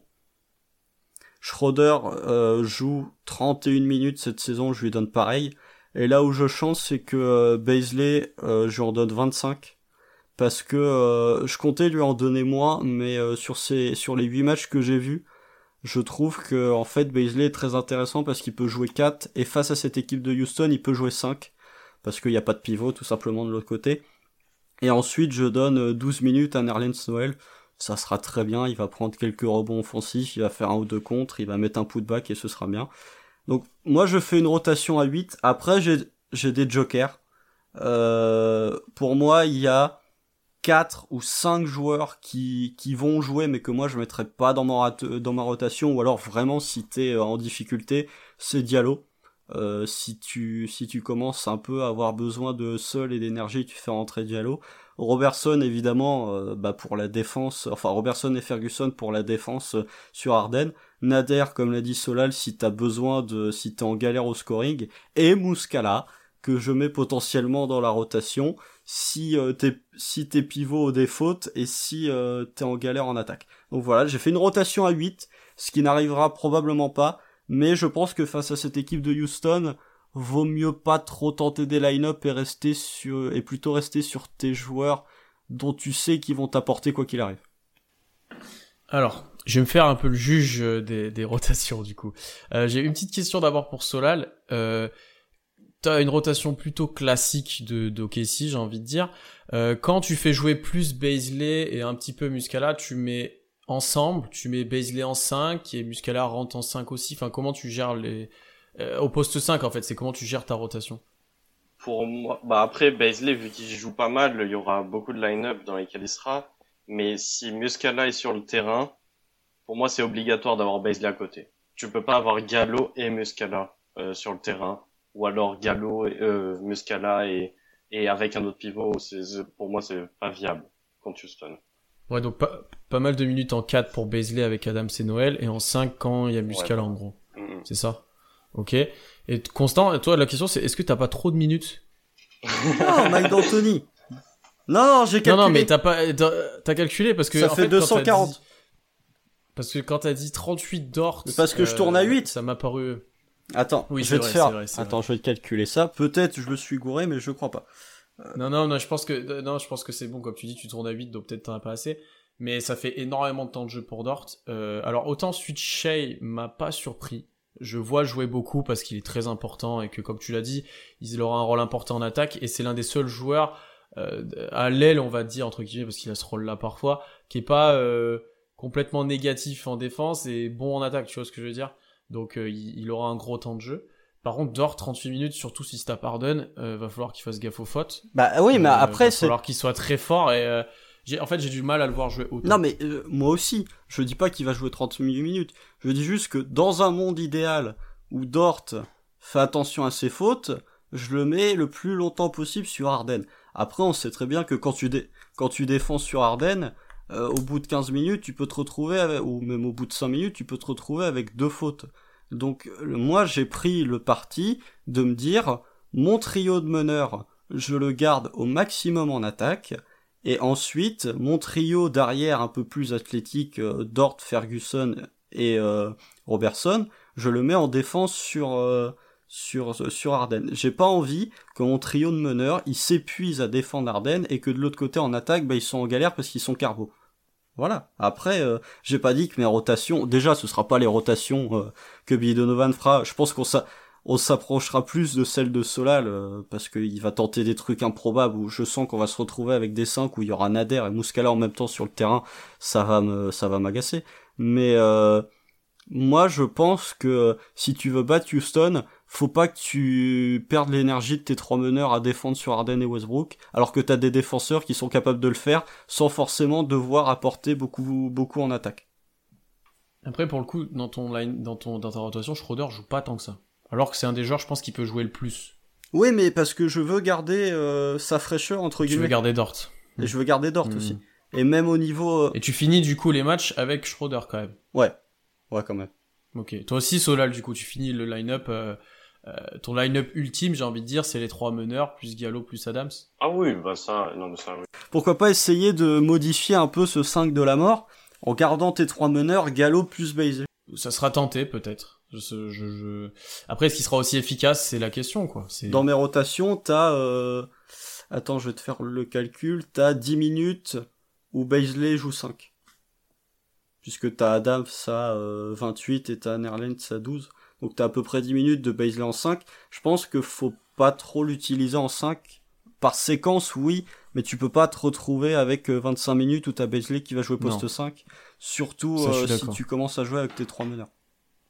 Et ça, c'est un des, des, des, des conséquences du fait que vous faites très peu confiance à Nerlens Noël, et moi, aussi- moi y compris, je lui fais moyennement confiance euh, face à Houston. Alors qu'il a fait un match à 15 points cette année, si je me trompe pas, contre Houston, et qui était plutôt bien, et il a dû louper les autres, ou un des deux autres. Euh, donc, euh, d'accord, ok, je vois à peu près. Je pense que, comme tu l'as dit, on se rapprochera plus des rotations de Solal, euh, parce que c'est du Billy Donovan, que pas mal de joueurs vont voir le terrain. Après, là, le point que je voulais peut-être débattre avec vous, au-delà du line-up ultime, qui, com- comme vous l'avez dit, il y aura peut-être pour Adams ou peut-être Gallinari, euh, ça changera peut-être. Est-ce que, enfin, plutôt comment vous gérez euh, euh, les trois meneurs? C'est-à-dire que on a depuis le début de saison un line-up qui marche super bien, et même un truc qui marche super bien, c'est quand on fait jouer les trois ensemble. On n'a pas pu trop le faire dans la bulle puisque Schroeder n'était pas là, mais ça marche vraiment bien. Ça marche contre Houston, on l'a déjà fait. Euh, Est-ce que on maximise les temps où ils sont tous les trois, quitte à en avoir des fois que un sur le terrain, et ça je vous ai déjà, j'en ai déjà parlé en off, mais en gros si on maximise le temps où ils sont tous les trois sur le terrain, il y a un moment où il n'y en aura plus qu'un.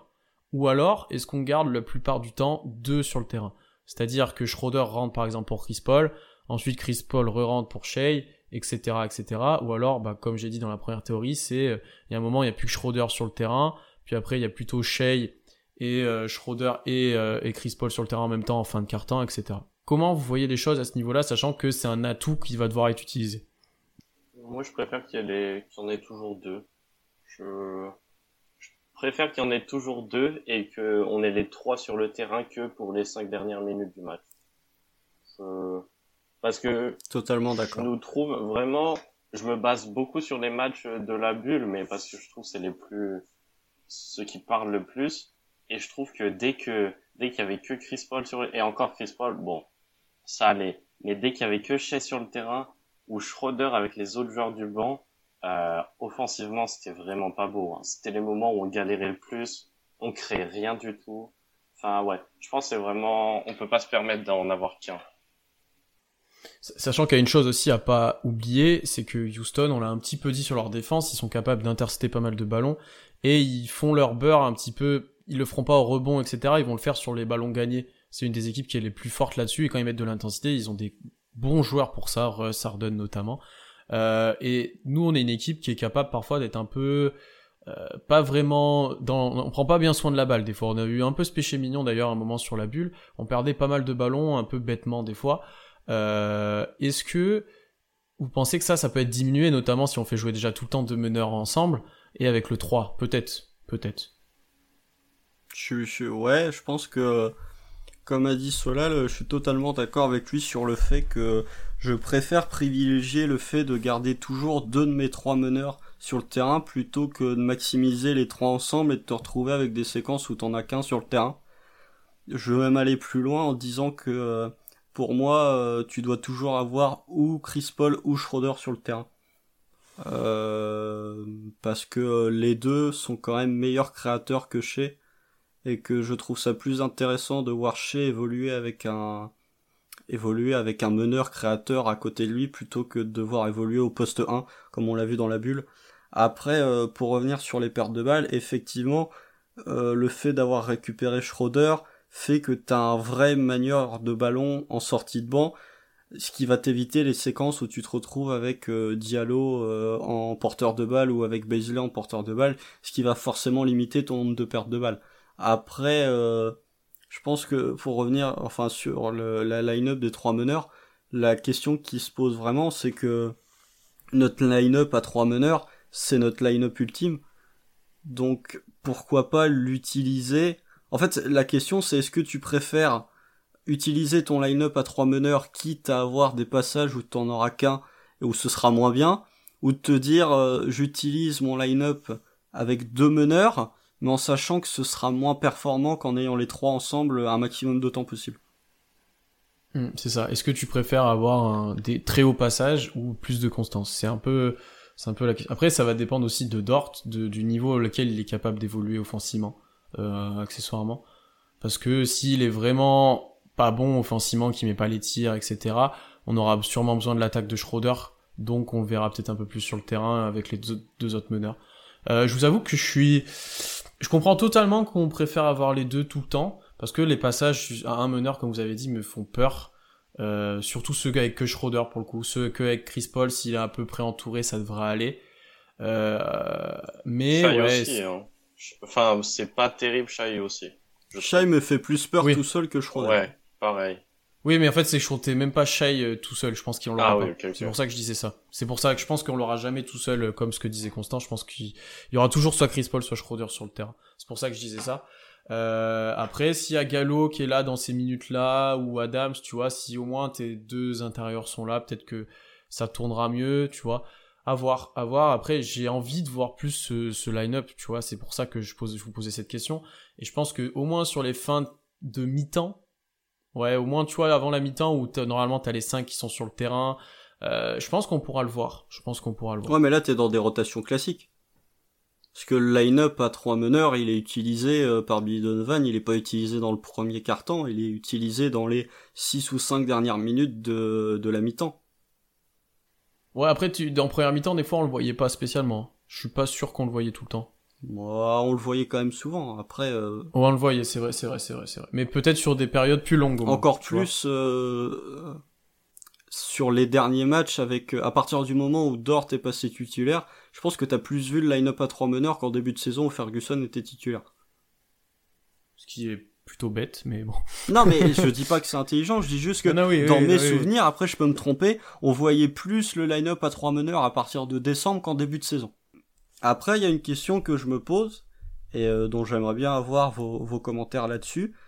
Est-ce que Billy Donovan va tenter, ou est-ce qu'on doit faire un line-up où tu te retrouves? Par exemple, si du côté de Houston, t'as un line-up où t'as euh, d'un côté, t'as Westbrook, Eric Gordon, Harden, PJ Tucker et euh, Robert Covington, leurs 5 majeurs. Est-ce qu'on doit pas tenter un line-up où tu mets tes trois meneurs? Ou tu mets Dort en 4 avec un pivot? Bah, C'est ce que je vous ai proposé, moi, en off, juste avant, et que vous m'avez dit. Euh, je pense que c'est quelque chose qui peut marcher.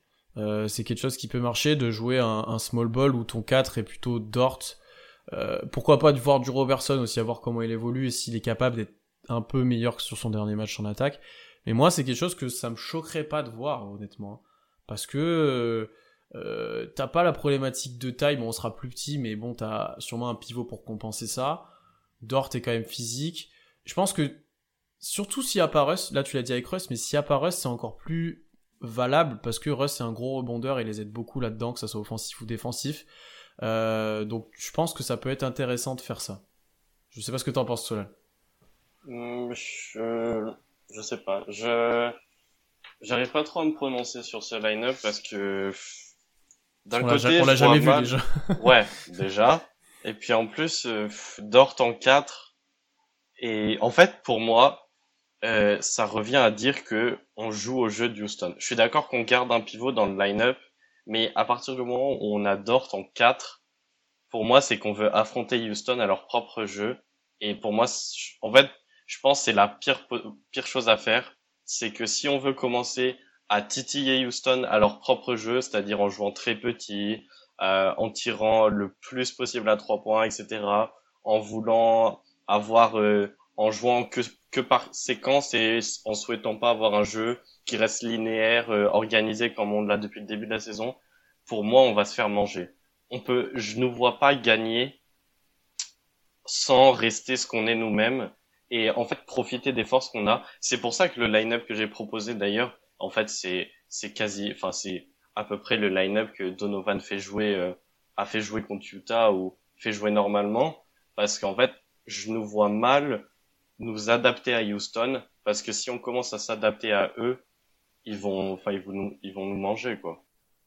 Après, euh, je suis d'accord avec toi, faut pas essayer de jouer au jeu des roquettes parce que de toute façon tu vas te faire euh, exploser.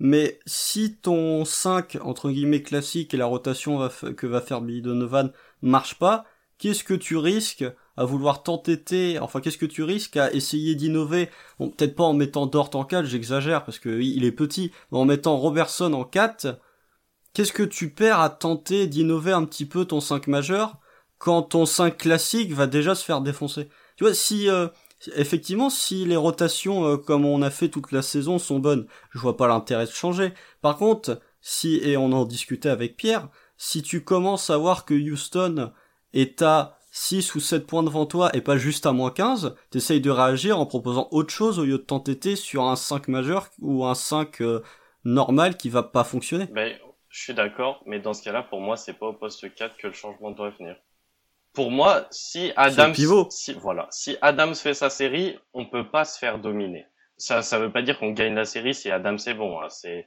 vraiment pas Houston. Je pense qu'ils sont à tir au-dessus avec Russ. Mais pour moi, si on réussit pas à être dans les matchs, c'est qu'Adams fait pas le taf. Ou alors il y a un énorme problème à côté, mais dans ce cas-là, cet énorme problème, on saura le résoudre. Mais ce que je vous, je vous demandais, c'est qu'est-ce qu'on fait si Adams, les deux premiers matchs, il fait un match à 6 points, à 3 sur 4 au tir, et ensuite il fait un match à 9 points, à, je sais pas, on s'en fiche. Mais est-ce que vous continuez avec lui? Je, pense qu'il n'y a pas d'alternative.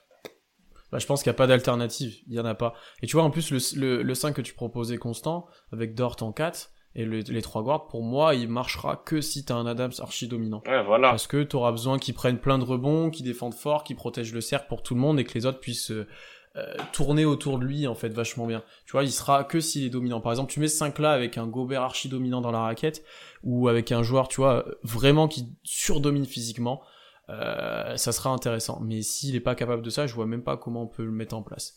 Et si Adams, pour répondre à ta question, euh, Solal est pas en forme, euh, je pense déjà, moi pour ma part, la série va être très compliquée parce que c'est lui qui nous permettra de d'accéder peut-être au second tour. Euh, pas que s'il est bon, comme t'as dit, on va passer, mais déjà s'il est pas bon, on n'aura pas d'arme en fait euh, vraiment dominante face aux Rockets. Et c'est ça qui m'embête.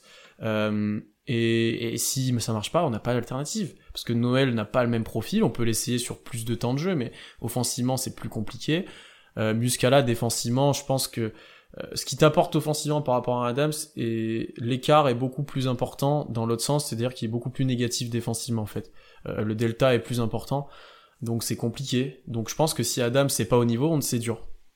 Mais est-ce que vous seriez pas prêt? Toujours on garde Adams dans le 5 parce que ça de toute façon je enfin c'est impossible qu'on le bouge mais faire jouer Adams 20 minutes, faire jouer Noël 10 minutes et derrière tenter le diable, c'est-à-dire tout le contraire de ce que j'ai dit avant et jouer small ball.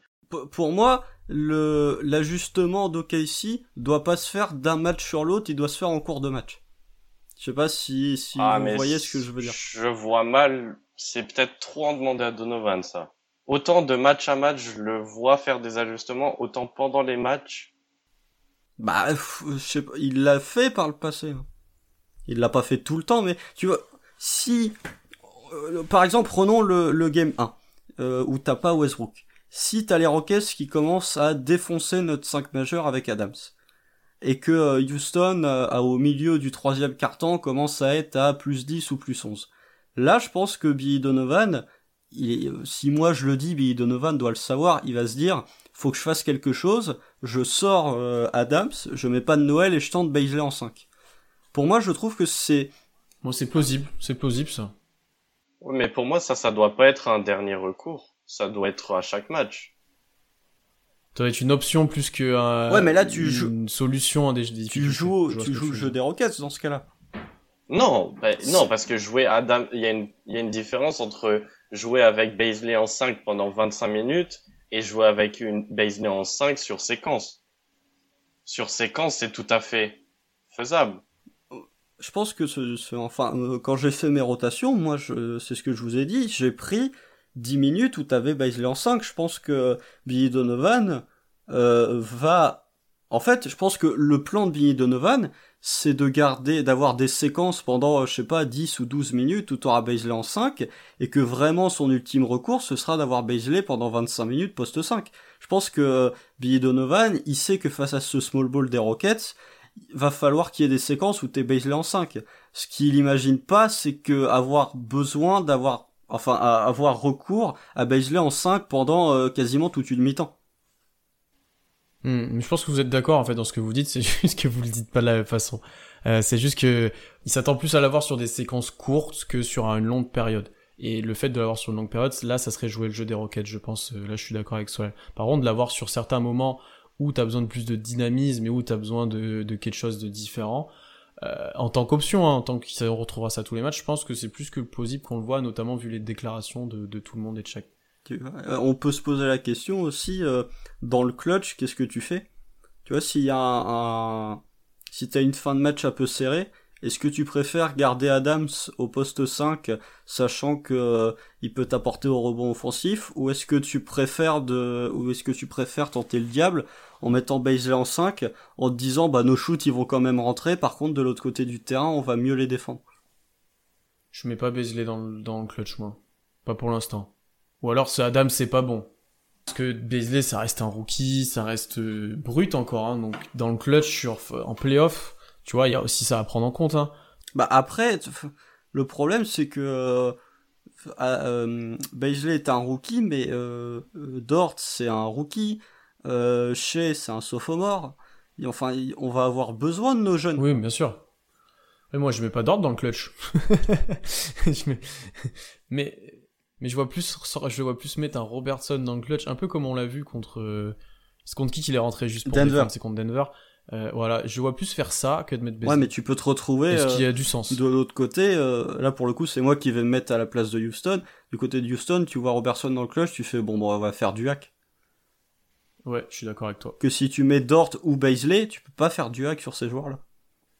Ça, ça va être intéressant de voir ça, ça va être intéressant de voir ça. On a fait un bon point sur les rotations là, pas mal de débats et le, on est déjà à une heure et demie presque de podcast.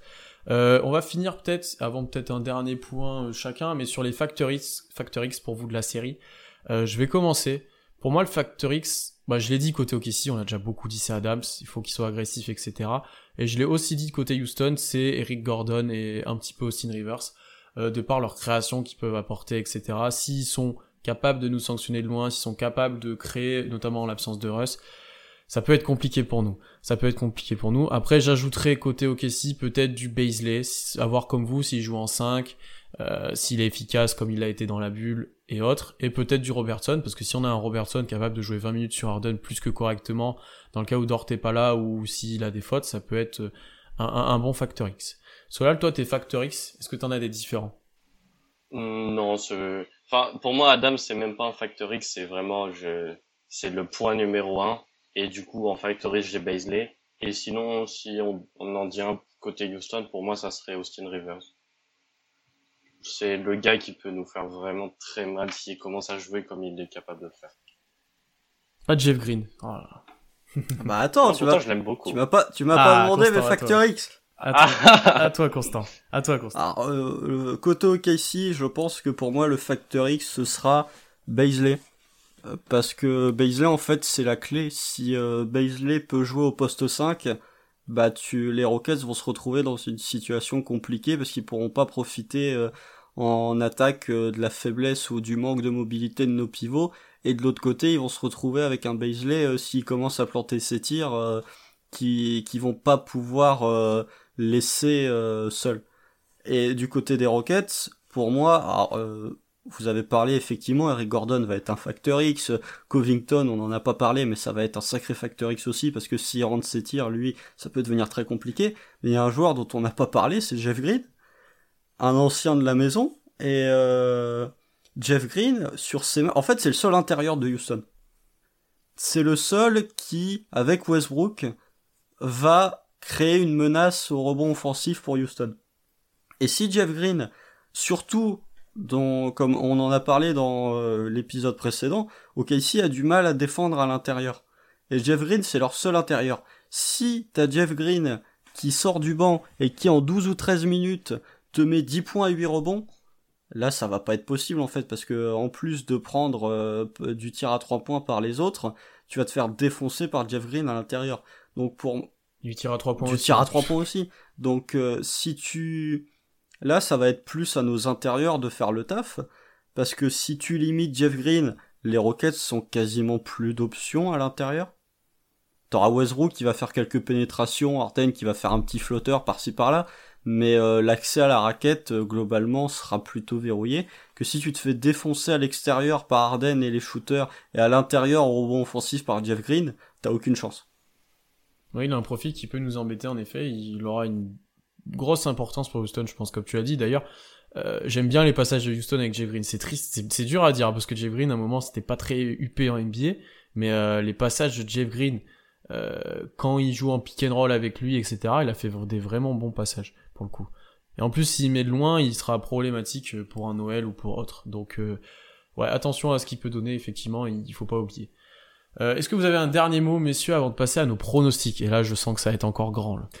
Moi, j'ai un, dernier point parce que je trouve qu'on n'en a pas parlé. pour moi, c'est vraiment euh, le joueur qui que je vais le plus surveiller, c'est chez. Euh, comme j'ai dit lors des rotations, euh, c'est lui à qui je donne le plus de temps de jeu. Et c'est lui, enfin je sais pas pour vous, mais euh, Solal a un peu répondu en disant qu'il voulait voir Gallo prendre 20 tirs par match. Pour moi, chez, ça doit être la série où il s'affirme en tant que vrai pas superstar, mais en tant que quasiment le meilleur joueur de, cette équipe. Euh, chez cette saison, il tourne à 19 points de moyenne. Je veux que sur cette série, je sais pas s'il va le faire, mais je veux que sur cette série, il tourne à 23, 24 points de moyenne je veux le voir agressif en fait. Sur le la bulle, j'étais frustré de le voir jouer meneur et de le jouer un peu avec, de le voir jouer un peu avec le frein à main. Là, je veux que sur cette série, il soit pas du tout dans la création pour les autres. Je préfère que ce soit Dort, que ce soit Dort, n'importe quoi, que ce soit Chris Paul ou que ce soit Schroeder qui soit un peu plus dans la création et un peu plus posé le jeu, pendant que son côté, chez vraiment, il, soit agressif et qui profite du fait que ça va être euh, Arden ou Eric Gordon qui va défendre sur lui et que euh, normalement il est largement capable de marquer sur eux, surtout si Arden, comme je l'ai dit, va beaucoup donner d'énergie en attaque et du coup va peut-être un peu plus jouer, enfin un peu plus reposer entre guillemets en défense. Mmh. Solal, un point peut-être toi aussi à, évoquer?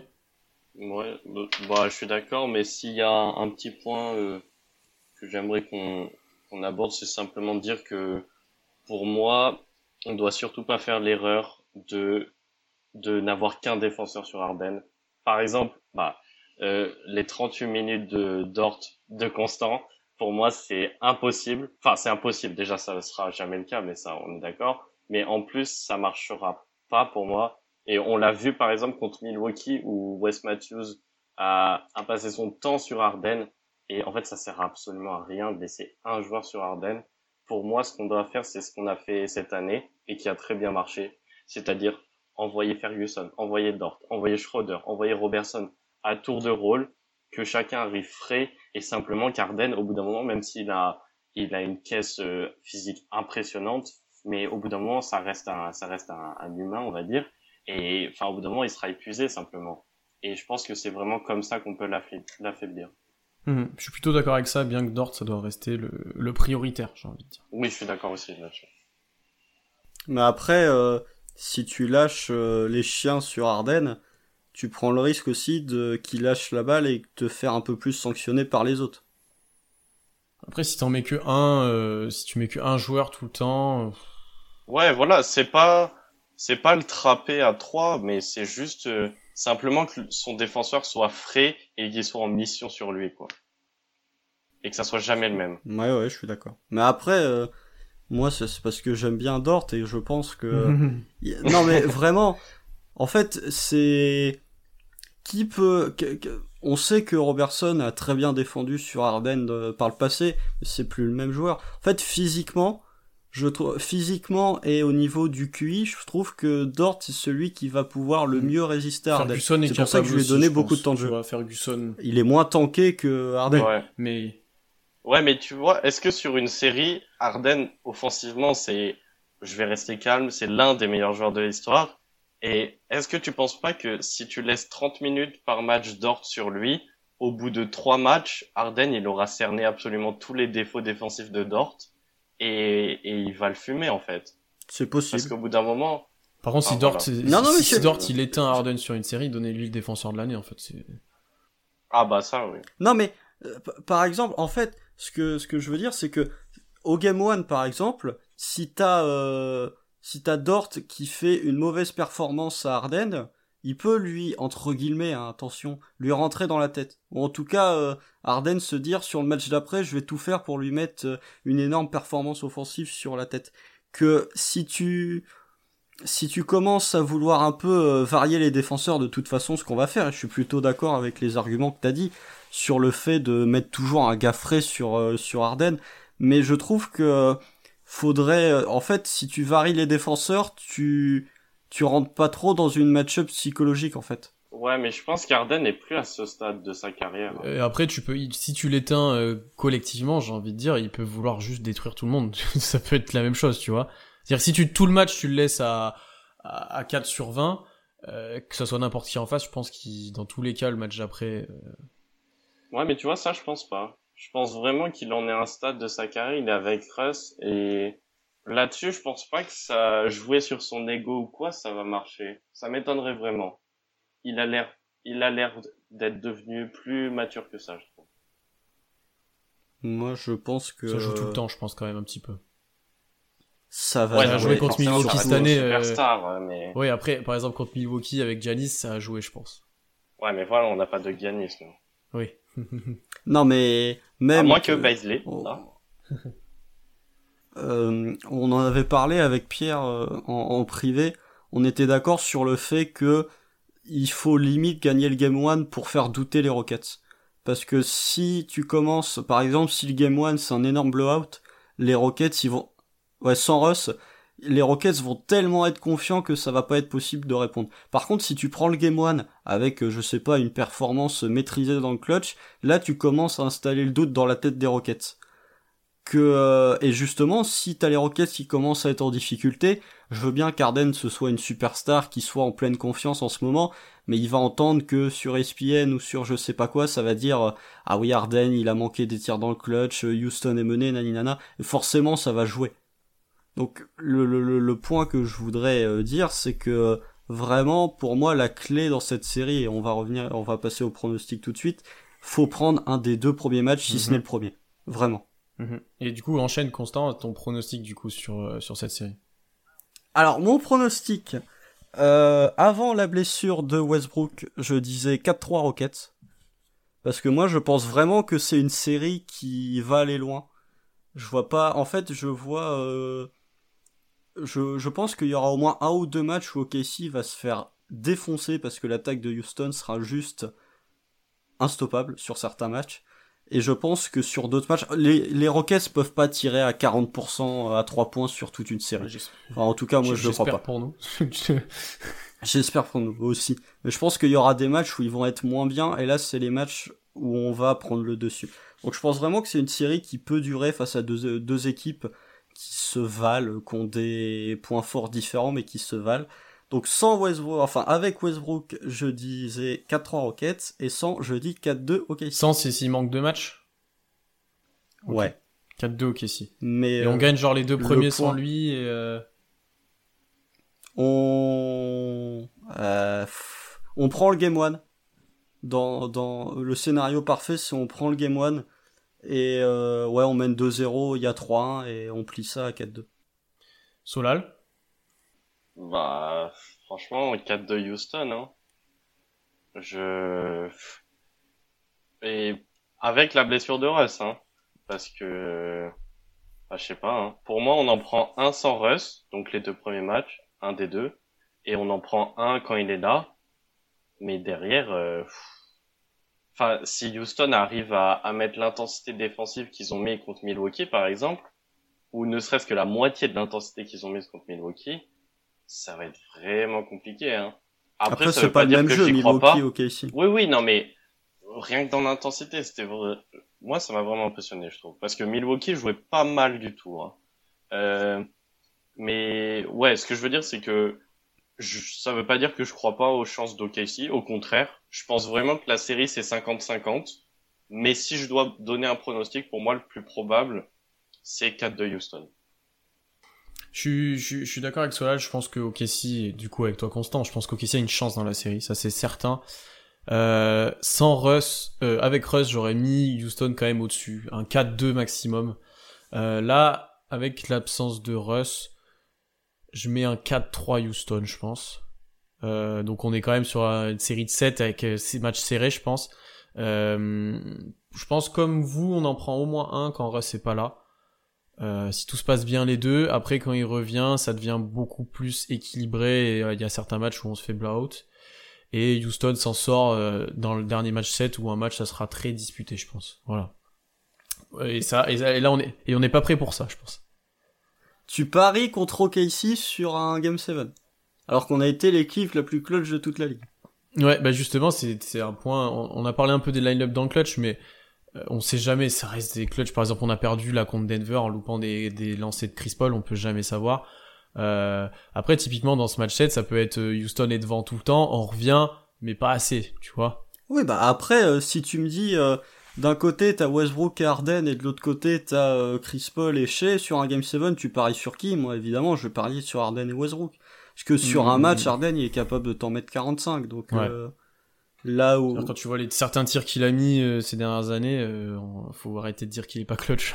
Parce qu'il y en a deux trois. Ouais, enfin, bon, on va, on va pas débattre de la clutchitude d'Harden. euh, oui. Moi, je dis... Mais en playoff, je suis d'accord avec toi qu'en playoff, il y a eu des moments où ça a pas été. ouais. En playoff, c'est pas qu'il est pas clutch, c'est qu'il se... Excusez-moi l'expression, mais il se fait un peu dessus parfois. Bon, enfin bref. Bah, euh, l'année dernière, regarde la série contre Golden State, à partir du moment où KD... Ouais, Chris Paul fait vraiment pas. Oui, mais regarde le, le, le match 5 euh, face à Golden State l'année dernière où KD se blesse. Dans le quatrième quart-temps, à partir du moment où KD se blesse, Harden, il prend pas un tir. Ouais, non, mais je sais pas. On Non, verra il, a eu des hein. passa- il a eu des passages moyens, mais du coup on verra. Mais moi c'est mon pronostic euh, 7 Houston en 7. Donc on est plutôt costé Houston euh, avec euh, avec Solal et OKC pour Constant. N'hésitez pas d'ailleurs à mettre en commentaire euh, tous vos pronostics. hein. Je pense que ça peut être intéressant et je pense que ça va partir dans tous les sens. Euh, Comme je la pense qu'il y aura série. du 4-1. re- il- Ouais, il y aura du 4-1 Houston. Je pense qu'il y en a qui vont dire 4-1 OKC. euh, je pense que ça va partir dans tous les sens. Euh, messieurs, c'était une longue preview, euh, très complète, très forte en débat encore une fois. Je pense que vous deux là, vous aimez bien, euh, bien débattre. On a rarement eu autant de débats dans le podcast. Euh, mais c'était très intéressant. Euh, donc je vous invite encore une fois à suivre Solal at OKC Thunderfra, à suivre Constant et moi à WeAreThunderFR.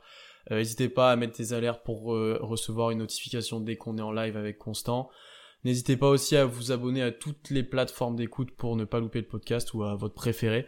On en sort très régulièrement, normalement toutes les deux semaines. Donc pendant les playoffs, ça va être assez dense en actualité. Hein. Je pense qu'on aura pas mal de choses à dire.